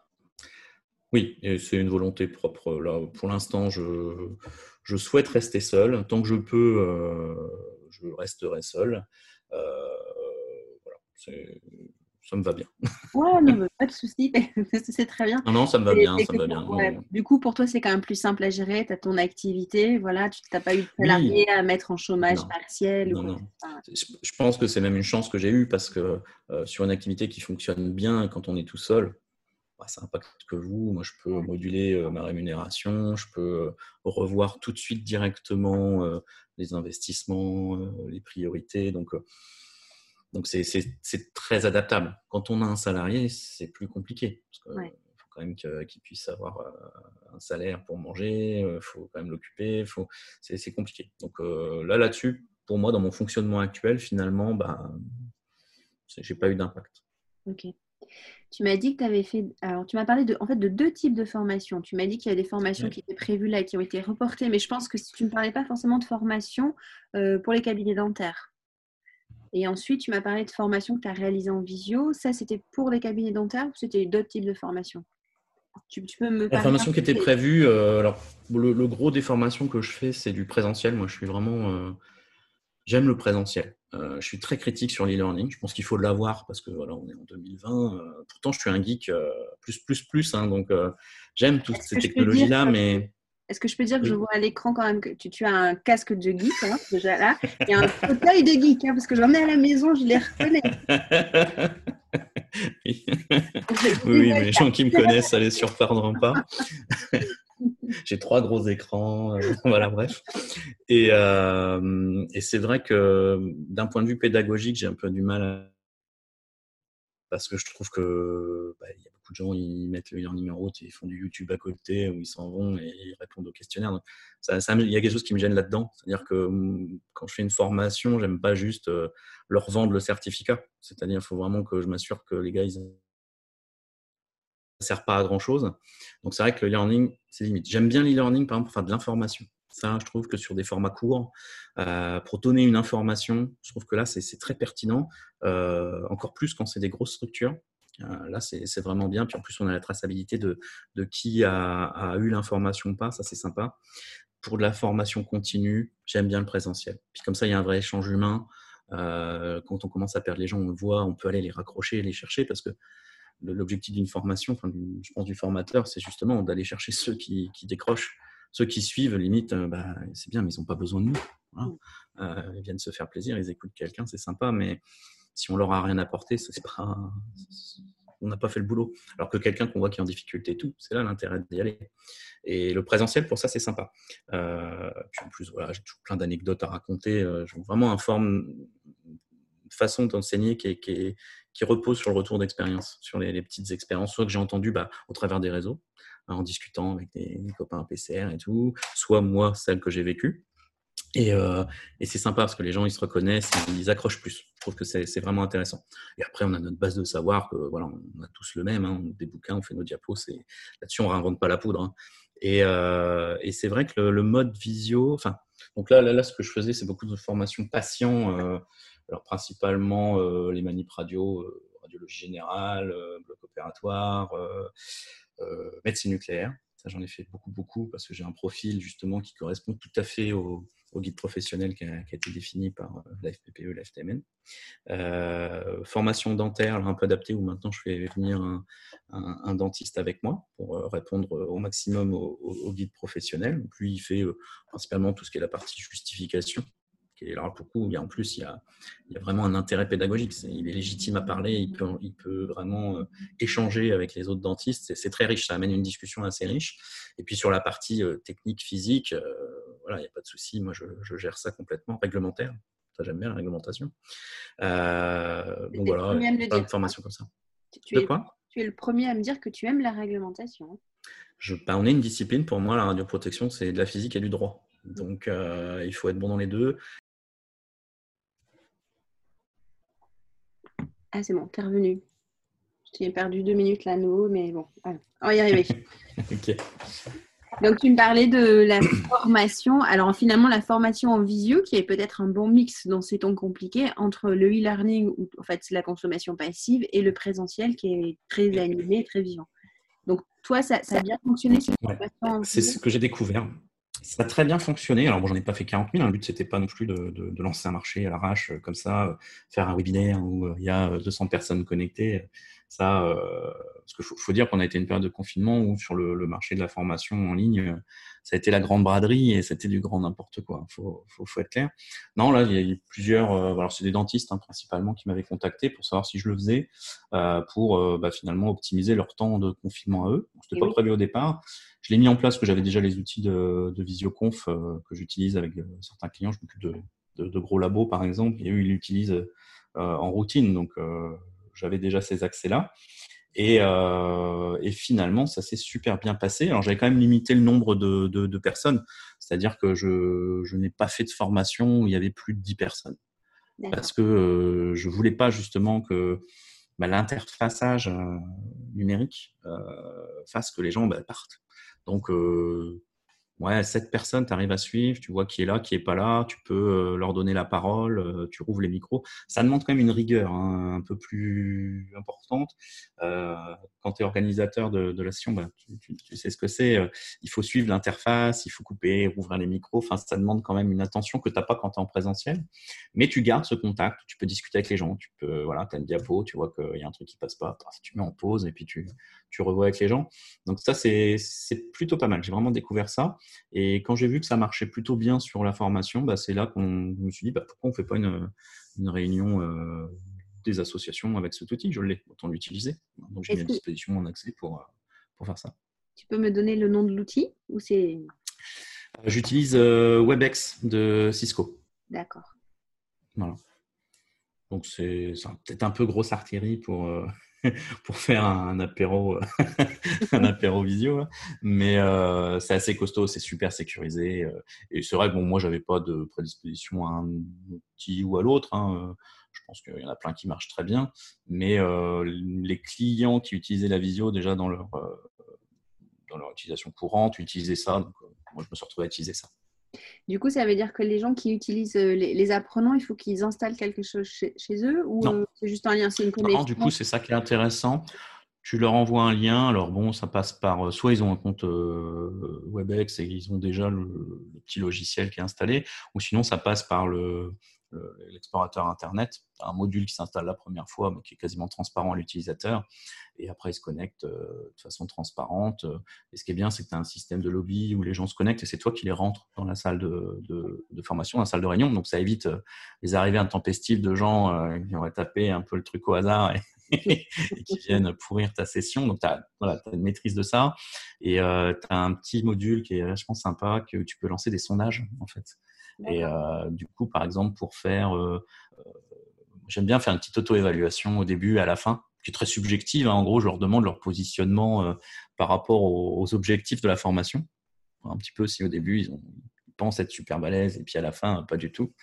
Bon, quand c'est comme ça, je me dis j'ai raté le coche, mais, mais tu peux faire voilà, quelques questions euh, pendant la formation, euh, bah, l'évaluation, tu le fais sous forme QCM euh, avec cet outil-là, et puis l'enquête de satisfaction qu'on fait pour les, certifications qualité. du coup, c'est plutôt pas mal. L'outil enregistre, te propose ces, outils et enregistre les résultats que tu exploites après coup. Et tu as les, les, les, AG ou la réunion de l'accord par, c'est pareil, tu as fait avec ça? Bah oui, du coup, on a adapté euh, le sondage en vote finalement, euh, et, du coup, on avait tout de suite les résultats, donc euh, qu'on a gardé, qu'on a remis après dans le compte rendu en, annexe, et bah, ça a bien marché. on a rajouté quand même, il y a quand même un post-traitement finalement de ça, puisqu'il y a des gens qui avaient donné des pouvoirs qu'on n'avait pas pu mettre dans le, dans le sondage initial, mhm. mais, mais non, ça, ça, a vraiment bien marché. Pour le coup, c'est plutôt pas mal. D'accord. la seule difficulté que j'ai trouvée à la visio, c'est l'aspect émargement tu vois, pour avoir la ah, preuve que les gens, euh, les, gens sont bien présents euh, et tout. Donc, euh, bon, moi, je faisais une capture d'écran. Oui, c'est ce que j'allais te dire comme ça, même je ne sais pas si c'est recevable, mais en première intention, tu te dis ouais. A priori, ça ne pose pas de problème, parce qu'une des, des peurs que j'avais pour mes, mes clients, les dentistes par exemple, c'était la prise en charge par des, organismes de, recouvrement. Alors eux, c'est sur, principalement FIFPL. Et je me dis, voilà, ça va peut-être pas passer. Parce que, et, et à la base, pense que ça ne devait pas passer parce que euh, quand tu fais ton dossier pour être reconnu auprès de, ce genre d'instance, il euh, n'y a pas la visio. Il y a l'e-learning, il y a le présentiel, il y a le mixte, mais il n'y a pas la visio. Et finalement, ils ont envoyé un mail en disant ça passe. Donc, euh, ceux qui étaient à jour, qui étaient bien data dockés, qui, qui faisaient ça. Et en fait, il fallait juste envoyer une attestation de, de l'organisateur sur l'honneur, comme quoi ils étaient bien présents. Et finalement, Bon, en bossant en parallèle sur la certification Calliope, le ministère du Travail avait donné un, nouveau euh, modèle d'attestation de, présence, en fait, qui est un certificat de réalisation. Et, euh, et du coup, ça correspond, c'est une attestation sur l'honneur, comme quoi le formateur, mais l'organisateur de la formation euh, dit que la personne a bien participé. Donc, finalement, tout est rentré dans les clous, ils ont été tous pris en charge, a priori, et, et ça s'est super bien passé. J'ai eu des bons retours, donc c'est cool. Ça m'a bien occupé, ça m'a permis aussi d'avoir une activité. Hein. faut pas, oui, pas, nier. Hein. Mais même, tu vois, cette prise en charge euh, validée par euh, une capture d'écran, ou je, enfin, je ne sais pas si c'est ça que tu as transmis à l'organisme pour valider la présence des apprenants, mais euh, modifier une pratique en deux mois, il y a un an, ça aurait peut-être pas été possible, mais en fait, là, on est dans, une telle situation que finalement, on s'adapte et on est très réactif et tout le monde fait de bonne volonté, ça, ça marche je pense aussi, voilà, ces organismes ont, sont, sont donnés une souplesse qu'ils n'avaient peut-être pas avant, comme tu dis. Euh, après, bah, du coup, c'est aussi les dérives où tu en as euh, bah, finalement sur des formations patients où tu as quand même une limite euh, de, stagiaires hein, à avoir, où finalement ils ont ouvert des webinaires où tu es dans l'incapacité de savoir exactement combien de personnes sont. Ah tu te doutes que derrière, il ne doit pas y avoir que 20 personnes. Quoi. Donc, c'est bien et pas bien en même temps. Mais cas, pour ceux qui jouent le jeu, c'est un outil, la visio, qui est, très bien et je pense le garder euh, même après. Euh, une fois de temps en temps, je m'étais dit, par exemple, pour la formation de travailleurs, pour les, cabinets dentaires ou veto que je suis, ou moi j'aime bien la faire quand j'y vais lors de ma visite annuelle ou semestrielle. Et et il n'y a pas toujours tout le monde. C'est pas évident d'avoir tout le monde. Quand toi tu viens, il y a les RTT, il y a les maladies, il y a, voilà, il y a plein de choses. Et je me dis, bah, périodiquement, avoir, euh, toi tu bloques une après-midi, puis tu fais 3-4 sessions d'une heure, deux heures, euh, deux heures sur une après-midi, ça ferait beaucoup. Mais euh, et puis les gens se connectent et comme ça, au fur et à mesure, tu as juste à les prévenir de, de, se connecter et puis, puis ils viennent et ça permet de valider ça. Donc euh, ça peut être pas mal. Ça peut être un plus. De toute façon, c'est un plus. On a découvert ça. Les gens l'ont découvert aussi dans leur utilisation, que ce soit euh, au niveau pro et, au niveau apéro, faut être clair. Et du coup, euh, bah, c'est des choses qui, c'est des freins qu'il y avait peut-être avant qui n'y seront plus. Donc autant l'utiliser. Ouais, ok. Tes formations que tu as données là en visio, elles duraient combien de temps en général? 7 heures. Ah oui, donc c'est vraiment toute la journée. Mais Ah oui, toute la journée. D'accord. Comme une présentielle. Ah ouais, comme, mais là, c'était vraiment, j'ai pris le présentiel et c'était, euh, voilà, vous connectez à 9h et on a fini à 17h, une heure pendant le midi. Et, euh, et ça a tenu. Il n'y a pas eu de problème de connexion. Il y a, le partage d'écran marchait très bien. Euh, non, c'est pour ça, ça marche vraiment bien. Ah oui, j'avais pas imaginé que tu avais fait des formations aussi longues. Mais du coup, est-ce que toi, tu parles pendant 7 heures? Est-ce que tu arrives à les faire échanger entre eux? Est-ce que tu vois si quelqu'un lève la main une question? Est-ce que Oui. Alors c'est ça aussi, euh, bah, c'est l'utilisation du, logiciel. Alors euh, tous les logiciels, je sais pas comment ils fonctionnent, mais euh, celui-là, il y a à côté de ton, ton nom, tu as un petit icône en forme de main. Et du coup, tu appuies dessus et tu demandes la parole finalement. Donc, tu peux couper les micros de tout le monde pour éviter qu'il y ait un brouhaha et des larcènes, parce que c'est ça la difficulté technique. Euh, c'est euh... Alors, arriver à se connecter, ça va, ça marche plutôt pas mal. Euh, souvent, le problème qu'on a technique, c'est le réglage des périphériques audio et vidéo. Alors, vidéo, clairement, s'en fiche. C'est sympa quand il y a une discussion de voir le visage de l'autre. mais là, pour la formation, comme c'est l'écran qui est partagé, autant virer la vidéo et qu'on gagne un peu de bande passante là-dessus. Mais ouais, quand ils n'arrivent pas à connecter l'audio, c'est compliqué. Là. Donc euh, d'ailleurs, c'est pas possible. Euh, donc ça, c'est vraiment la difficulté qu'ils ont. Et là, ça dépend de l'utilisateur, s'il est à l'aise ou pas avec euh, son ordinateur. donc moi, j'avais fait un petit protocole que je leur envoyais la veille avec en rappel, avec le, le, lien. comme c'est un abonnement pro, j'ai une, une, adresse unique, c'est toujours la même. Tu vois, mmh ça ne change pas. Et même, je leur donnais euh, pour l'identification, je leur demandais de s'identifier nom, prénom et date de naissance. Pour que ça prouve bien que ce soit eux, tu vois, au maximum. Et, euh, et, de temps en temps, bah, soit ils me posent la parole, ou tu as un petit système de chat où ils peuvent écrire des petits mots. Alors c'est là où c'est compliqué, c'est que tu suis ton cours, puis en même temps tu as un œil sur le chat, c'est jamais si on pose une question. Euh, tu as la petite main levée, il faut faire gaffe. J'entends un gros bip en fait dans l'oreille droite quand il y a quelqu'un qui lève la main. Euh, et puis bah, de temps en temps, bah, tu poses une question, tu ouvres les micros et puis, et puis il parle ou pas. Mais euh, non, non. Bon, là en plus, j'ai la chance, c'est que c'était principalement des, des, dentistes que je m'occupe, donc que je connais. Donc euh, ils n'hésitaient pas à me, à me demander. sur des gens qu'on ne connaît pas, des fois, bah, on le voit en présentiel, il y a des gens qui n'osent pas forcément prendre la parole ou poser des questions. Bon, bah, ça, je pense qu'en visio, ça, ça n'arrange rien. Mais, mais surtout, on peut leur poser des questions aussi. Hein. Et puis il y avait le, côté sondage avec les petites questions. Donc ça permettait aussi de faire un temps. Moi, je regardais vite fait. Euh, on a le résultat en fait quasiment en, direct euh, des pourcentages. Donc on voit tout de suite. On voit même qui a répondu. Et du coup, tu peux après les interpeller. Enfin, il y a vraiment des choses à faire. C'est très sympathique à, utiliser comme outil. Et ça t'a demandé beaucoup de temps de, de transposer ta formation présentielle sur euh, ce type d'outil Non, Non, parce que j'ai pris la base présentielle. Hein. J'ai pris mon PowerPoint de présentiel et partage d'écran. après, ça a été juste réadapter les, les, sondages. Ça a pris quoi Ça a pris une heure. Non, non, c'est pour ça. D'accord. Non, c'est pour ça que c'est un outil que je pense continuer à utiliser.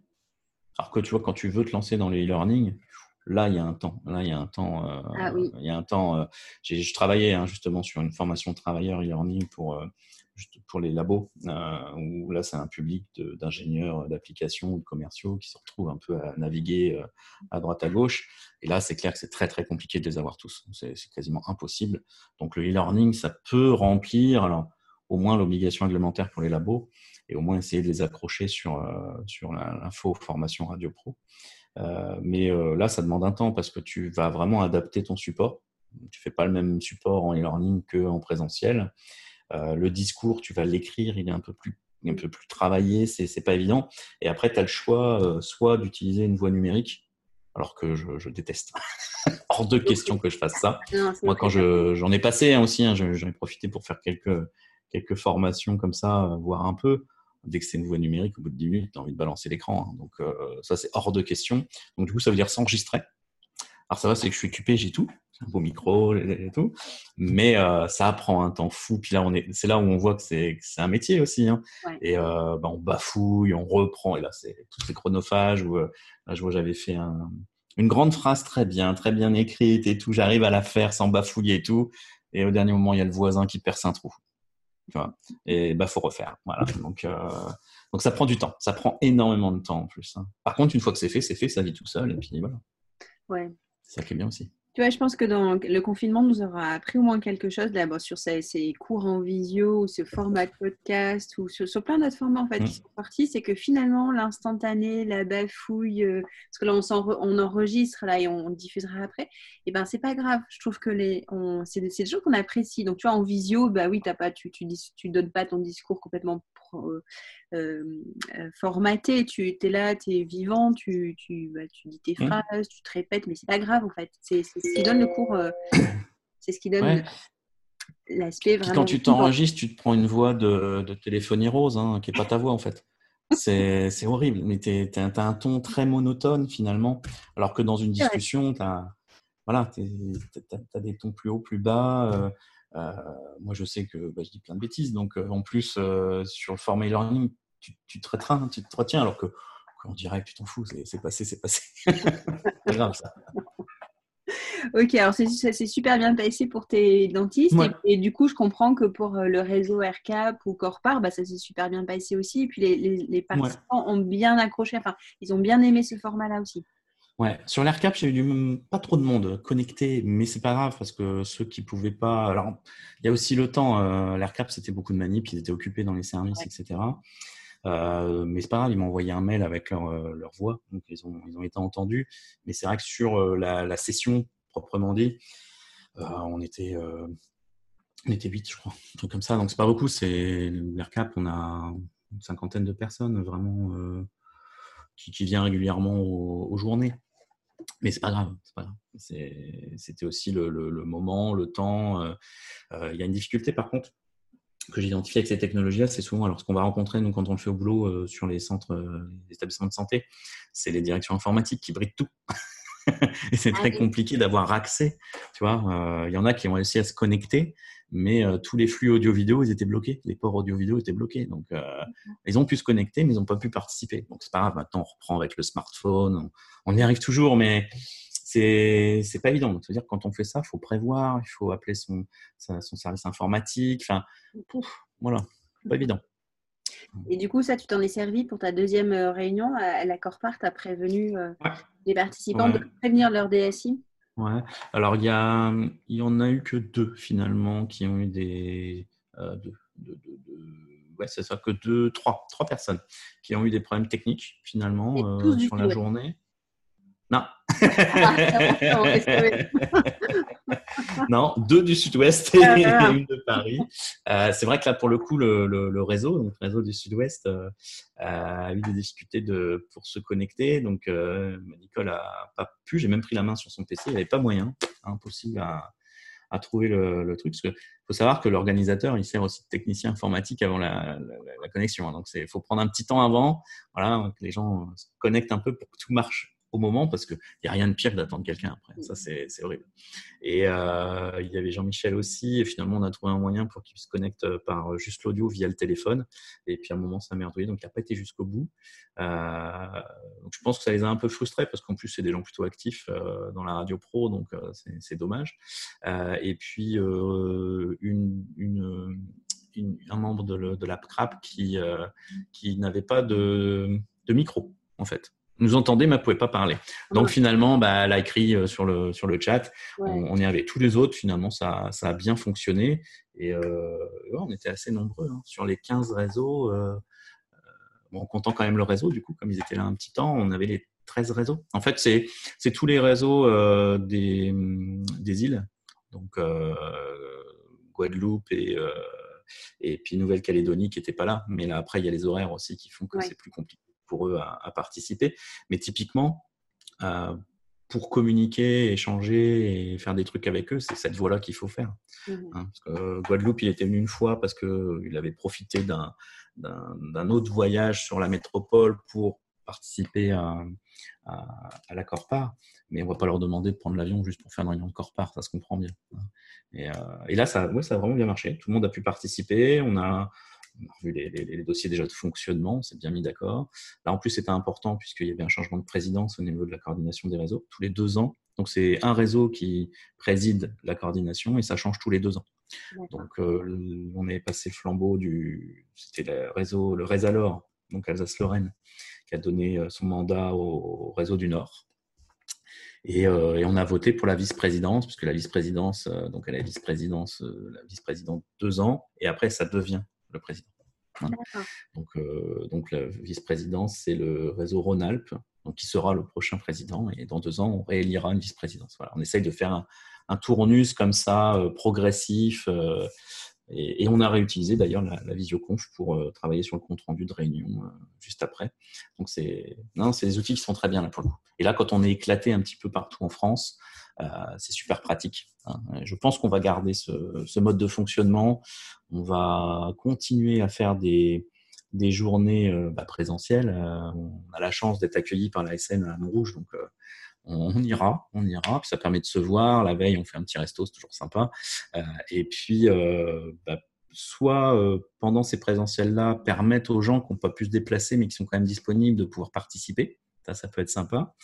Euh, soit euh, bah, de rajouter d'autres euh, réunions en utilisant ce système-là bah, pour que la dynamique de, ce genre d'association finalement bah, soit plus régulière. ça, c'est pas mal. Ok. Est-ce que du coup, tu as eu des retours peut-être par euh, la Corpar, est-ce que tu as eu des retours de, petits euh, organismes euh, PCR externes? Alors je dis petits parce que c'est souvent ceux qui sont le plus en difficulté. Est-ce que tu as eu des retours d'organismes qui étaient réellement en difficulté ou qui ont rencontré des problématiques particulières? Ou finalement, tu penses que le fait de lisser son activité sur l'année, puis voilà, on a deux mois où vous pouvez poser les choses, construire des formations, etc., ça a sauvé un peu ces organismes? J'ai eu différents retours ou, vu de choses qui m'ont amené commentaires. Euh, bon, bah, je communique de temps en temps avec Hélène Tournier, donc du coup, euh, je ne vais pas redire ce qu'elle a dit. Et les gens iront écouter, son podcast, pour la peine. Euh, j'ai pas eu de retour de gens qui ont fermé, la, leur entreprise, par exemple. Ça, euh, voilà. Après, il faut bien voir aussi, quand tu connais un peu comment ça fonctionne, l'externalisation de la radioprotection, nous, on a des contrats annuels minima, voire euh, certains PCR externes sont des, contrats euh, euh, triennaux, voire quinquennaux. Donc, toute l'acte, ils seront payés à la fin de l'année. Donc là, c'est juste une temporisation sur leur trésorerie ou un frein d'une activité. par exemple, moi, c'est ma formation, mais sur le conseil, je, les verrai, mes dentistes. Après, c'est du report d'activité. Donc, avoir un deux mois, bon, ceux qui me disent c'est horrible, euh, on ne peut pas y arriver, etc., euh, je me pose des questions sur leur capacité à gérer une entreprise aussi. parce que moi, on m'a toujours dit, enfin moi, c'est, je suis peut-être un peu fourmi, hein, mais la trésorerie, c'est le nerf de la guerre. C'est-à-dire quand on vous donne 100 euros, c'est pas 100 euros pour vous. Hein, on n'a pas tout ça, donc il faut mettre de côté, il faut mettre de côté. moi, c'est vrai que j'ai pas ressenti de difficulté là-dessus. Après, on voit que ça descend, hein, donc on s'inquiète, mais mais ça va, ça passera. Et à la fin de l'année, finalement, il n'y aura pas ou peu d'impact. Euh, ceux qui s'en servent pour faire de la com en disant ah, c'est dur, etc. Ça m'agace fort parce que euh, je sais ce qu'il y a derrière et c'est des contrats annuels, donc ils risquent absolument rien ces boîtes-là. Euh, après, bon, par contre, quand on a des salariés, quand on a beaucoup de charges fixes, qu'on a fait des investissements, parce que bon, protection, ça peut coûter aussi très très vite cher, nos appareils de mesure, machin et tout. Ouais, c'est, ça peut aller vite aussi. Donc, comme je dis, on, voit aussi les cigales, les fourmis, on voit, on voit les gens. Euh, et, puis ça dépend comment est répartit votre activité. Euh, moi, euh, mon activité, c'est vrai qu'elle est plutôt sur le second semestre. historiquement, ça s'est fait comme ça, je ne sais pas pourquoi, mais j'ai beaucoup, beaucoup de, de, de, de, contrôle sur site, enfin de vérification périodique qui vont se faire sur septembre, octobre, novembre. Tu me remets un confinement en septembre, octobre, novembre, j'aurais peut-être pas ce discours-là faut être clair. Hein. Euh, mais là, aujourd'hui, non, c'était beaucoup sur de la formation qui a été reportée, donc c'est pas grave. Euh, après, il y a aussi bah, ceux qui m'avaient pas encore payé, qui m'ont payé, donc du coup, ça remplit un peu des formations. Non. Après, j'ai pas eu de, voilà, de contact PCR externe qui m'ont dit c'est une catastrophe, on va pas y arriver. Euh, non, je pense pas. Après, ils sont inquiets, normal, comme tout le monde. mais non, je pense que. Et puis, on est tous dans le même bateau, donc va y arriver. J'ai pas eu de, client, par exemple, qui m'a dit euh, bah non, on arrête la radio pro, j'ai plus les moyens. Ça, c'est un truc euh, qui m'a traversé l'esprit, hein, clairement. Je me suis dit, euh, oula, les dentistes, ils se plaignent beaucoup. Ils vont, clairement morfler. Hein. les radiologues, là, je pense que c'est même plus les radiologues hein, que, les dentistes au final, mais oui, eux, ils vont avoir un sacré trou dans leur, dans leur chiffre d'affaires. Est-ce qu'ils vont continuer à prendre ça? Mais d'un côté, ils n'ont pas le choix non plus. Ils sont obligés d'avoir une PCR interne ou externe ils ont choisi l'externalisation, il y a un contrat, entre guillemets, juridiquement, ils sont obligés de payer. Hein, tu vois, euh, donc, mais euh, je me suis posé la question, euh, parce qu'il y en a, c'est là où il faut aussi éduquer ses clients, quelque part. C'est que la PCR, c'est pas juste le contrôle. C'est pas le contrôle une fois par an quand il arrive et, après il s'en va, il n'y a plus de nouvelles. C'est vraiment, moi, tu vois, c'est un fonctionnement à l'année, du 1er janvier au 31 décembre. il y a une visite sur site pendant l'année, des fois, il y en a même deux, trois, ça dépend. Hein, euh, voilà, c'est un forfait. Euh, euh, et, au cours de l'année, bah, il y a des petits échanges d'informations. Quand je mets à jour un dossier, quand je vérifie leur dosimétrie trimestriellement, je leur envoie un petit mail, des choses. normalement, une PCR, c'est comme ça. Souvent, moi, je dis, on est des nounous de la radioprotection pour eux. Tu vois donc, donc, je me suis dit quand même, ceux qui n'ont pas bien compris, qui prennent ça comme un prestataire externe ponctuel qui vient faire juste un contrôle et chercher un chèque, Ça, hein, des fois, dans le discours de, certains clients. Euh, oui, ils vont dire, bah, on ne le fait pas. Bon, bah, là, je dirais, bah, non, on le fait quand même. Mais c'est, voilà. Sur l'autre que j'ai là, euh, euh, parce qu'il y a beaucoup de clients qui m'ont contacté justement avant le, 11 mai, parce qu'ils voulaient un maximum pas se débarrasser, mais que ce soit fait tant qu'il n'y ait pas de patients pour après eux pouvoir se concentrer sur leur activité et bah, pas amener des gens comme ça extérieurs qui pourraient faire des contaminations croisées ou choses comme ça, ce qui est tout à fait pertinent. Euh, pas eu de souci, pas eu de souci.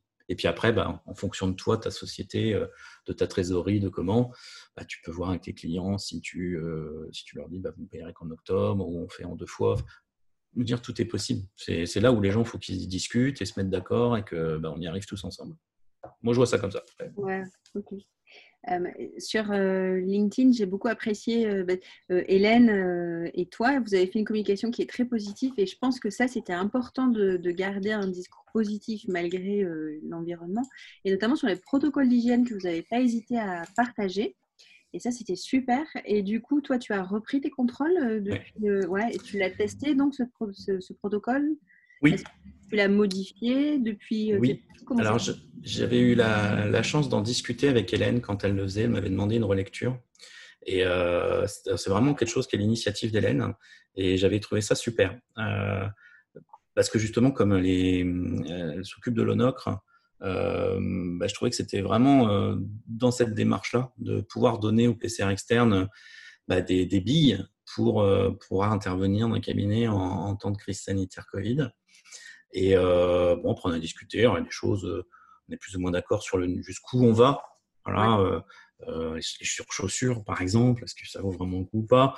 Des discussions et puis bah, elle est arrivée à faire une synthèse un petit peu tous les retours parce qu'elle a eu des retours aussi sur LinkedIn, etc. Et je trouvais que c'était vraiment, voilà, à quoi ça sert les réseaux, c'est ça. Il y en a un qui fait un truc qui semble pertinent, qui n'est pas la vérité absolue, mais c'est pas grave, on le donne aux autres et au moins ils ont quelque chose, ils peuvent s'appuyer dessus et puis l'améliorer. Et si c'est vraiment leur amélioration est pertinente, bah, ils vont la rediffuser. Et comme ça, ensemble, on arrive à faire quelque chose de, plutôt pas mal. Donc ça, c'est vrai que, bah, du coup, à chaque fois, j'essaie de, repartager. c'est vrai que LinkedIn, c'est un exercice que, que ce soit LinkedIn ou Facebook, là j'ai repris Facebook.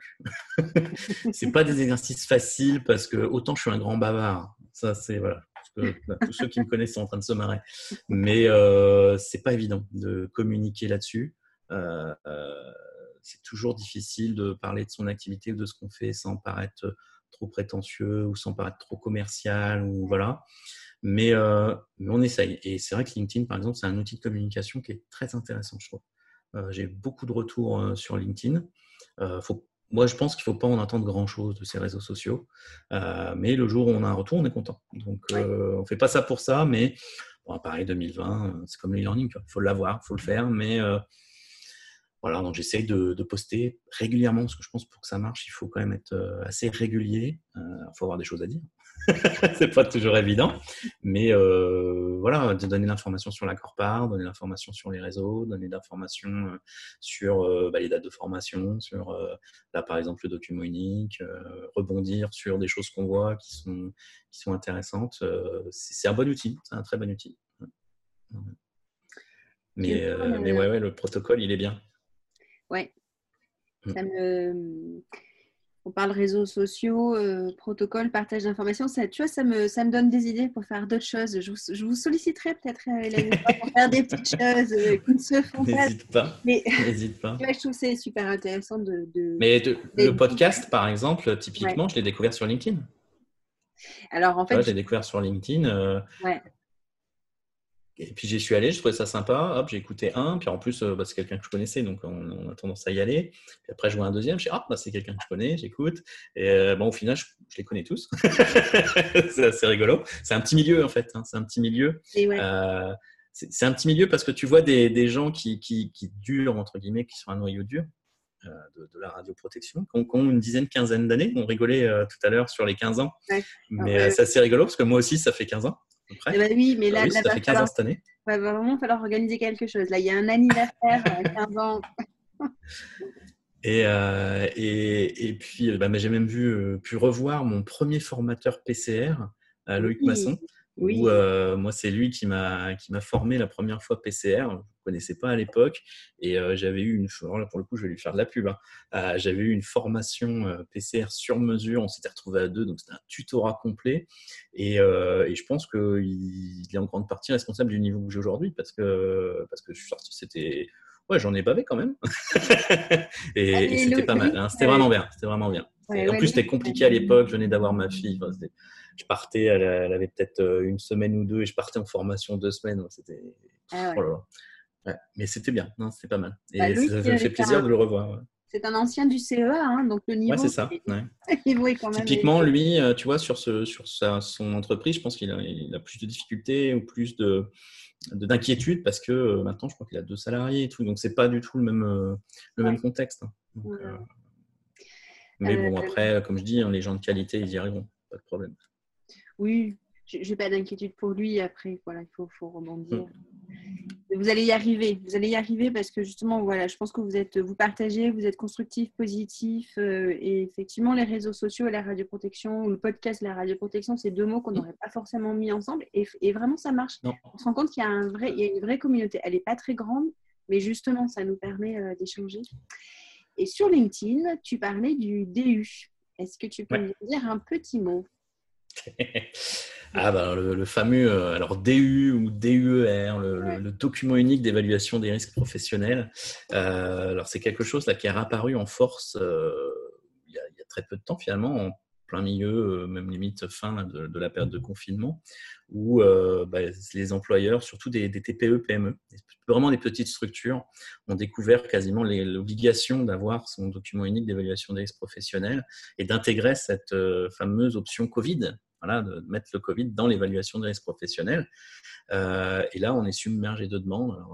j'ai vu hein, sur LinkedIn, sur des pubs, plein d'organismes proposer des choses. Et là, j'ai mais c'est n'importe quoi. Ils ont récupéré des, par mes dentistes, des documents un peu tout faits, copier-coller, qui vont récupérer bah, sur, par exemple, le Conseil de l'ordre ou qui ont déjà quand même le mérite d'exister, tu vois. C'est pas, c'est pas rien, mais il ne faut pas avoir du copier-coller sur ce genre de document. Il faut que ce soit une évaluation euh, de l'ensemble des risques professionnels auxquels la structure euh, va être euh, concernée par unité de travail.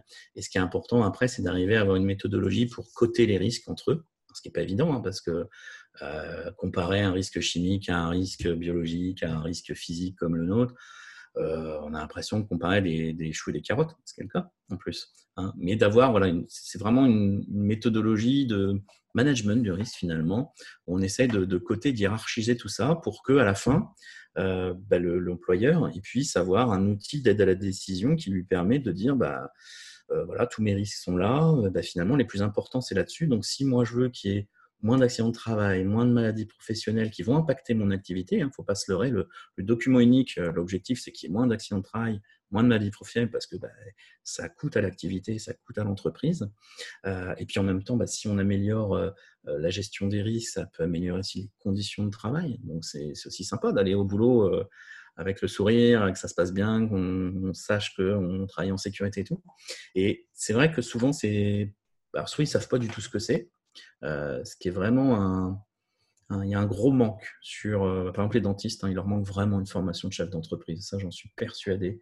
Euh, je, le, dis euh, haut et fort, je l'avais dit aux, doyens de la fac de Reims, il leur faut, plutôt que de les former PCR, machin, on s'en fout, c'est faites-leur une formation où ils ont des notions de RH, de compta, de gestion des risques qui intègrent la radioprotection. Après, s'ils veulent être PCR, qu'un dentiste peut être PCR, il n'y a aucun problème, eh ben, il ira se former dans des organismes de formation certifiés de qualité, pour donner deux, trois noms, et puis voilà. Et, ça, c'est vraiment un manquement, et ils prennent ça du coup comme une contrainte. Alors que non, c'est vraiment un, outil qui va aider à mettre un plan d'action qui va améliorer plein de choses.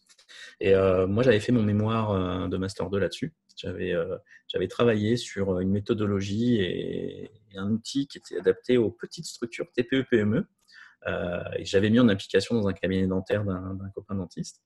Euh, et, c'est vrai que je l'avais jamais euh, exploité plus que ça. Je n'avais jamais vendu quand on me demandait, j'avais tendance à le filer, puis je leur dis, bah, par contre, vous le remplissez, hein, parce que c'est ça qui est, qui, est, plutôt chronophage. Et bah, là, il y a du coup plusieurs clients qui m'ont demandé de les aider à le remplir. J'en avais donné le document et puis bah, ils n'y arrivaient pas. ils n'arrivaient pas à le remplir.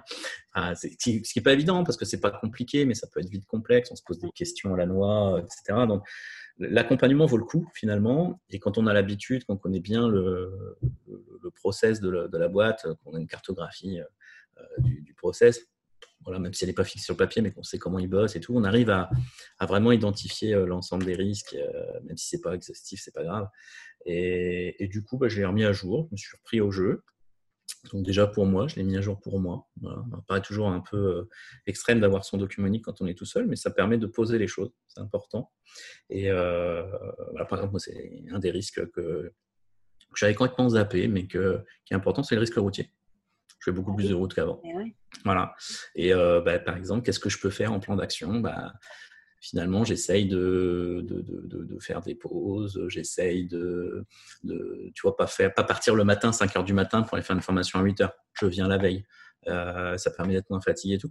Et ça, faut, en se le posant sur son document unique, ça te permet d'avoir cette réflexion-là et puis après, bah, de, mettre en place ton organisation. Euh, après, euh, oui, qu'est-ce qu'il y a d'autre? Et du coup bah voilà, je, décide de le proposer depuis depuis le début de la semaine. J'ai déjà eu des demandes, c'est cool, c'est sympa. Non, mais c'est bien, tu vois, je trouve que ce temps-là de, confinement, euh, bah, ça nous a ouvert d'autres perspectives et, on, est tous passés en mode créativité. Qu'est-ce que je peux faire? Mmh. Euh, Covid ou pas Covid, mais euh, qu'est-ce que je peux faire bon, pour euh, aider les autres? Tu vois, tu as, partagé un protocole, qu'est-ce que je peux mettre en place comme outil pour maintenir du lien dans le réseau, etc. Là, tu proposes une nouvelle activité, mais comme quoi, tu vois, ce temps-là, ça, ça, quelque mmh. part, ça a ouvert nos esprits aussi. On, on, a pu se poser pour réfléchir à tout ça, donc c'était bien. Il m'a fallu 10 ans hein, pour le document quand même. Hein. C'est pas mal hein, comme ah pause, finalement. Donc, il a fallu ce document pour te, te, permettre de penser que tu pouvais vendre une prestation que tu as réfléchi depuis 10 ans. Mais c'est quand même bien. C'est ça. C'est ça. C'est ça. Mais c'était peut-être pas le moment non plus, tu vois, aussi. Il y a, toujours mm. un, mélange de, facteurs qui font que bah, là, on peut, parce qu'il y, a aussi une demande. Voilà. Euh, si tu proposes de communique, même si ton truc est bien et qu'en face, tu n'as pas de client, euh, tu as perdu ton temps. Donc euh, là, c'est vrai qu'il y avait des demandes. Bon, tu regardes aussi, tu fais, tu fais un benchmark, hein, tu regardes la concurrence, tu dis, ouais, ils proposent des trucs, eux, ils sont pas top, ils sont même pas légitimes, limite même, ils font des trucs dans l'illégalité, parce que pour pouvoir faire du document unique, en théorie, il faut, faut, être intervenant en prévention des risques professionnels déclaré auprès de la, de la directe. Donc, bon, tu doutes qu'ils n'y sont pas. Après, tu peux vérifier, hein, ça se trouve sur Internet. Hein, tu as la liste des, des IPRP. Et euh, tu te dis, bah, mince, j'ai les qualifs, j'ai fait un mémoire dessus, euh, on me demande, ce que je produis les a priori plutôt pas mal. Bon, bah voilà, même, même sans faire que ça, tu vois, au moins. Et puis après, ça change aussi un peu du quotidien de la radio pro, ça permet, euh, permet de faire différents trucs, c'est plutôt pas mal. Bon, par contre, j'irai pas faire un document unique euh, pour un boulanger. Euh, je connais pas assez le process. Euh, faudrait Là, là c'est dur parce qu'il faudrait apprendre le process. Donc, ça veut dire aller, aller le voir. il faut un déplacement pour faire un document unique. Il faut aller voir l'entreprise, comment ils bossent. Il faut discuter avec, avec les, acteurs. Donc, quand tu connais leur métier, tu gagnes du temps, tu leur proposes, tu, tu, les guides. Quand tu connais pas, pouf, c'est très très chronophage. Il faut faire un stage quasiment. un stage en boulangerie, ça peut être sympa. ça peut être sympa. Ça peut être sympa. Alors dis-moi, là on enregistre, on est le 14 mai, donc déconfinement depuis le 11. Toi, tu es en zone rouge? Oui. Ouais. Euh, comment ah ça se passe? Partie du Grand Est. Alors, on est en rouge, mais euh, c'est vrai que sur les retours qu'on a, euh, on n'a a priori pas une grosse circulation du virus. Enfin, on est plutôt vert, parce que quand il y avait deux cartes, on était plutôt vert là-dessus, je crois. Et c'est plus par rapport à la tension au niveau de, de l'hôpital même si a priori, euh, nous, il n'a jamais été saturé, donc ce qui est quand même plutôt une bonne chose. Euh, après, euh, après moi j'étais bon élève, je me suis confiné strictement tout le temps. j'ai recommencé un petit peu, mais j'ai limité vraiment mon, secteur d'activité sur Reims avec un maximum deux clients dans la journée. Et puis tu vois, j'essayais de, je pars le matin, mais quand je reviens, c'est que j'ai fini ma journée. Avec, euh, on a un petit sas à la maison, donc petit sas, je mettais les vêtements euh, dans le truc, euh, hop, je courais à la douche. C'était un peu. Mais non, sur une gestion du Covid, franchement, ça me pose pas trop de problèmes. Alors, je fais gaffe quand même parce que je suis classé dans les personnes à risque, voilà, étant léger surpoids. Ceux qui me connaissent vont rigoler. mais voilà, je fais gaffe parce que je me dis quand même, pas l'objectif de se retrouver en rare. Euh, mais, euh, mais bon, j'ai eu une expérience en médecine nucléaire. En médecine nucléaire, tu travailles avec des radionucléides. Le but, c'est pas de te contaminer et puis indirectement de pas le ramener à la maison non plus. Donc, euh, c'est des choses qui sont déjà intégrées dans mes pratiques de tous les jours.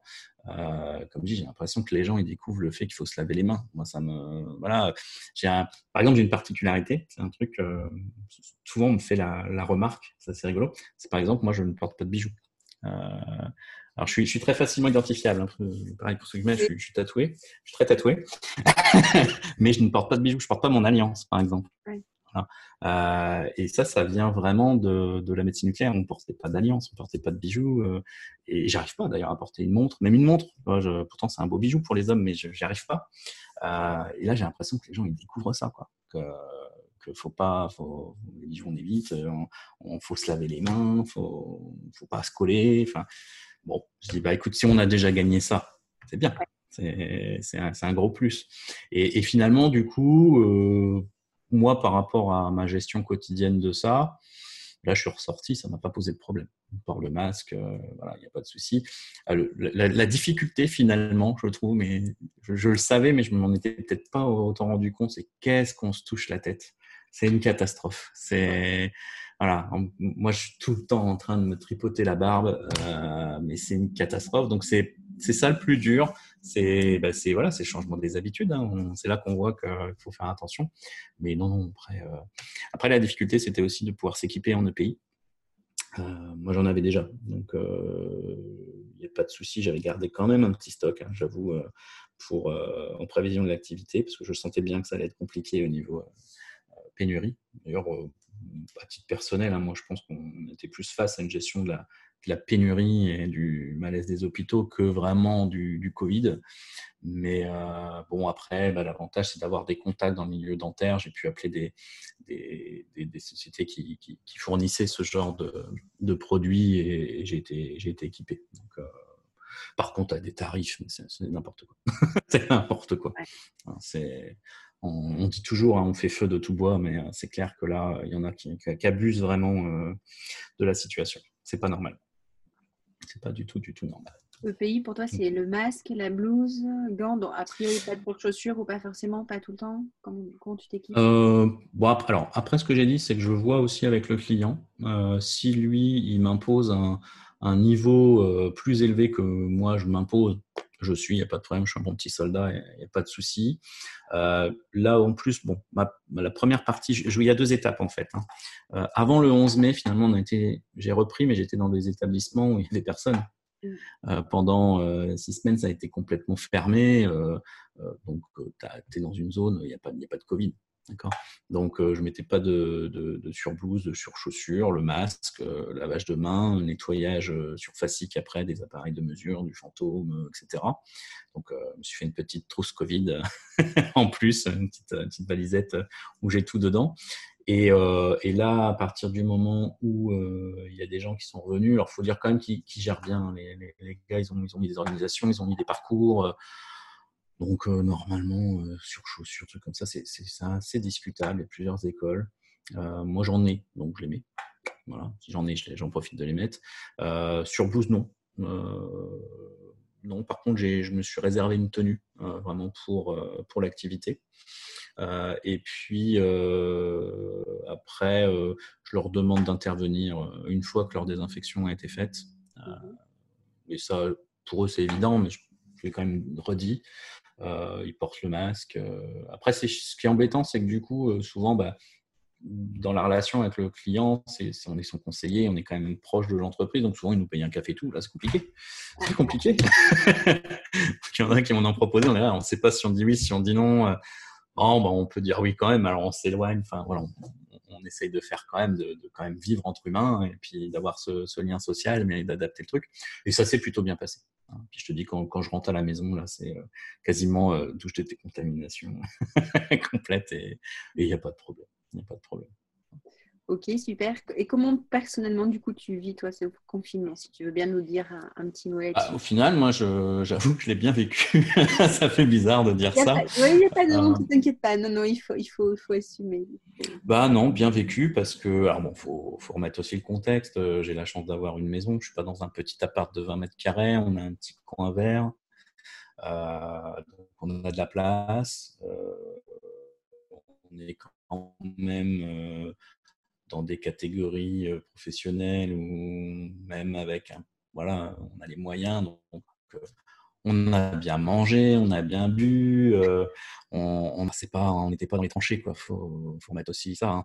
en plus, bah, ça permet aussi de retrouver un peu du temps avec de la famille. Même si je te dis, j'ai quand même bien bossé, ben, on essaye quand même de trouver du temps avec sa compagne, avec sa fille c'est plutôt sympa. Donc euh, voilà, on fait des jeux de société à un moment donné. on essaie de trouver. Tu as fait l'école à la maison? aussi, euh, Pardon? Tu as fait l'école à la maison? Alors, c'est surtout euh, Claire, ma femme, qui, qui, suit ça, parce que ça, faut être honnête. Moi, je, souvent, je suis mise à contribution pour la physique. C'est bizarre, hein? Ah, Physique ou les maths, souvent. là, on me demande, mais tout le reste, c'est clair. Et puis, bon, j'ai une tiote qui a, qui a, 11 ans, donc Là, elle, s'autonomise vraiment beaucoup là-dessus et c'est une petite geekette, donc euh, il n'y a pas eu de problème euh, à travailler sur l'ordinateur. c'est pareil, ça, euh, je pense qu'on a de la chance parce que c'est une tiote qui n'a pas de soucis et que je me fais pas de soucis pour elle. Franchement, par contre, c'est vrai que les on a vu, hein, on a suivi un peu, ils ont eu quelques notes quand même. Et bah, ceux qui étaient en difficulté, là, c'est la chute libre complète. Donc, alors que ceux qui ont des bonnes notes, ça va, ils ont réussi à suivre. Euh, un collège qui en plus là pour le coup a vachement bien géré euh, l'aspect euh, télétravail pour les gamins finalement. Mhm. donc tout était en place, les profs ont bien suivi. non, franchement, c'était bien fait. Donc c'était assez rigolo. J'avais la femme donc en bas dans la salle à manger euh, il y a un poste de travail pour euh, la maman et un poste de travail pour la fille, l'une en face de l'autre. Le chat à côté qui, qui, suit les cours de la piote. c'est assez rigolo. Mais, euh, mais non, ça se passe bien. Ça se passe bien. Parce que bon, voilà. Puis de toute façon, il faut qu'elle s'autonomise aussi. Parce que bon, moi, j'ai une activité finalement qui a peu, qui a peu baissé. Parce que j'ai quand même fait pas mal de trucs. Et Claire était en télétravail, donc elle avait du, du travail à faire aussi pour l'hôpital. Donc, donc non. Mais on était ensemble, donc c'est cool, on aime bien être ensemble. donc ça s'est bien passé. Euh, on n'a pas eu de dispute, voilà, parce que j'entendais euh, qu'il allait y avoir une augmentation du nombre de divorces. Donc, regardé, eh ça, se passe bien. J'ai entendu ça, euh, divorce ou bébé dans neuf mois. Bon, personnellement, moi je suis bien trop ouais. un bébé, donc ça sera pas ça, mais ça sera pas divorce non plus. Donc, mais oui, voilà. Mais c'est, je pense que voilà, bah pareil. Bébé non, mais divorce pas du tout. Bon, ben c'est bien. C'est bien parce que c'est pas forcément euh, facile. On hein, verra. Non, mais pareil, je pense qu'on a quand même été euh, euh, plutôt sur des, personnes privilégiées par rapport à, d'autres où ça n'a pas dû être évident, évident. Hein. Après, voilà, je suis le premier à râler quand j'entends les gens qui s'expatrient en province pour échapper au Covid ou qui se retrouvent à boire l'apéro euh, dès la fin du confinement euh, sur les pelouses d'un parc. Ça, c'est, ça râle. Parce qu'en même temps, on a des collègues euh, qui sont à l'hôpital qui, qui vraiment en chient. Il mm. faut, être clair. là, peut-être qu'il y a moins de cas de Covid qui arrivent, mais là, les, soignants sont quand même très fatigués mm. et ça tombe parmi les soignants, donc il faut, quand même aussi les, faire attention à eux. j'ai un peu du mal, j'avoue, à titre personnel, de, des applaudissements qu'on fait aux soignants. Euh, parce que pour moi, c'est pas c'est pas merci qu'il faut leur dire, c'est plutôt pardon. Parce que clairement, euh, moi, ça me met vraiment en colère en plus. Hein. À chaque fois, moi, je le fais pas. mais euh, c'est une des raisons pour lesquelles je suis parti de, l'hôpital. Hein. c'est que j'estimais à un moment donné que j'avais vraiment pas les moyens de pouvoir travailler correctement. Ils n'ont pas les moyens. Euh, un mois avant, euh, ils étaient dans la rue et limite on leur tapait dessus. Et là, on les traite de héros. J'ai un peu du mal avec cette notion-là, même si voilà, c'est des gens qui font euh, un travail formidable et tout, mais euh, j'espère en tout cas, enfin j'espère, je, suis assez pessimiste hein, de nature hein, euh, sur, sur, l'humain, mais j'espère qu'on ne va pas les oublier après, que, ça va s'arranger là-dessus. Peu d'espoir, il faut être clair, pour, voir, pour avoir vu un petit peu comment ça se passait en interne des organisations hospitalières, il y a intérêt à avoir un gros changement et voilà, ou quand je vois sur d'autres d'autres professions qui méritent autant le merci, peut-être qu'à certains moments, pense notamment aux policiers, où euh, quand il y a un attentat, c'est des héros, et puis euh, deux mois après, on les traite quasiment de fascistes. Euh, c'est pas possible. Quoi. Et je pense que c'est un gros défaut de notre société aujourd'hui. on n'a pas de mémoire, on n'a pas. Et là, il va falloir faire peut-être quelque chose. Mais, voilà, on verra bien. Hein, on verra bien.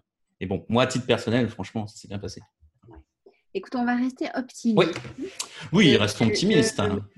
À chaque fois, on a réussi à trouver à chaque épisode du podcast quelque chose, pour, euh, une petite chose. Ah, je peux te ruiner le truc en deux secondes, moi, si tu veux. Il n'y a pas de souci. Hein. Non, non, non. je vais prendre le contre-pied. Je te propose qu'on se retrouve dans six mois, on fait le point et on se demande si voilà, toutes ces bonnes intentions, si pour, pour, le deuxième confinement, c'est ça? Ouais, voilà. Oh là là, là, oui, moi, je ne vais pas y arriver.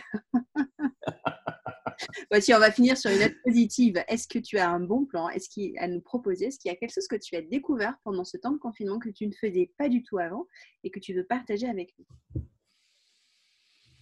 Un bon plan. Tu m'as pas laissé beaucoup de temps pour y réfléchir en fait. Hein. C'est vrai. Euh, bon plan, bon plan, bon plan. Hmm. Ah, j'ai découvert un super resto taille sur Reims euh, en livraison. si le jour où passez, je vous donne l'adresse, c'est formidable. Euh, non, non, non, j'ai pas spécialement de bons plans à partager. C'est bah, de, voilà, de, de s'adapter. Moi, c'est vraiment le nerf de la guerre, c'est toujours essayer de s'adapter au maximum euh, professionnel. Euh, voilà, on a une tuile, on est coincé à la maison, bah, plutôt que d'attendre et de, pleurer sur son sort, bah, voilà, on fait preuve un peu de résilience et puis de créativité et, et on arrive à rebondir pour, pour trouver de nouveaux, nouvelles activités, nouveaux, nouveaux produits, nouvelles opportunités. Hein, euh, c'est important en qualité, ça, les, les, menaces, les opportunités et tout. Euh, euh, et, la preuve, c'est qu'on arrive à en tirer des choses qui, pour l'après, finalement, bah, ça nous amènera des, des, choses en plus. Donc, voilà. je, vais, voir ça comme ça. Quoi. Après, des, bons plans à partager, non, pas spécifiquement. Quoi. après, c'est très ponctuel. non. Ok, bah, écoute, c'est déjà bien et je pense que tu nous as bien montré que tu avais su t'adapter, montrer de la créativité, proposer de nouvelles choses. Je pense que tu nous as tu nous l'as bien expliqué, puis suivre un petit peu sur les réseaux sociaux, même si tu dis. Ouais, faut pas hésiter. Mais je pense que tu as une bonne communication, donc c'est très bien.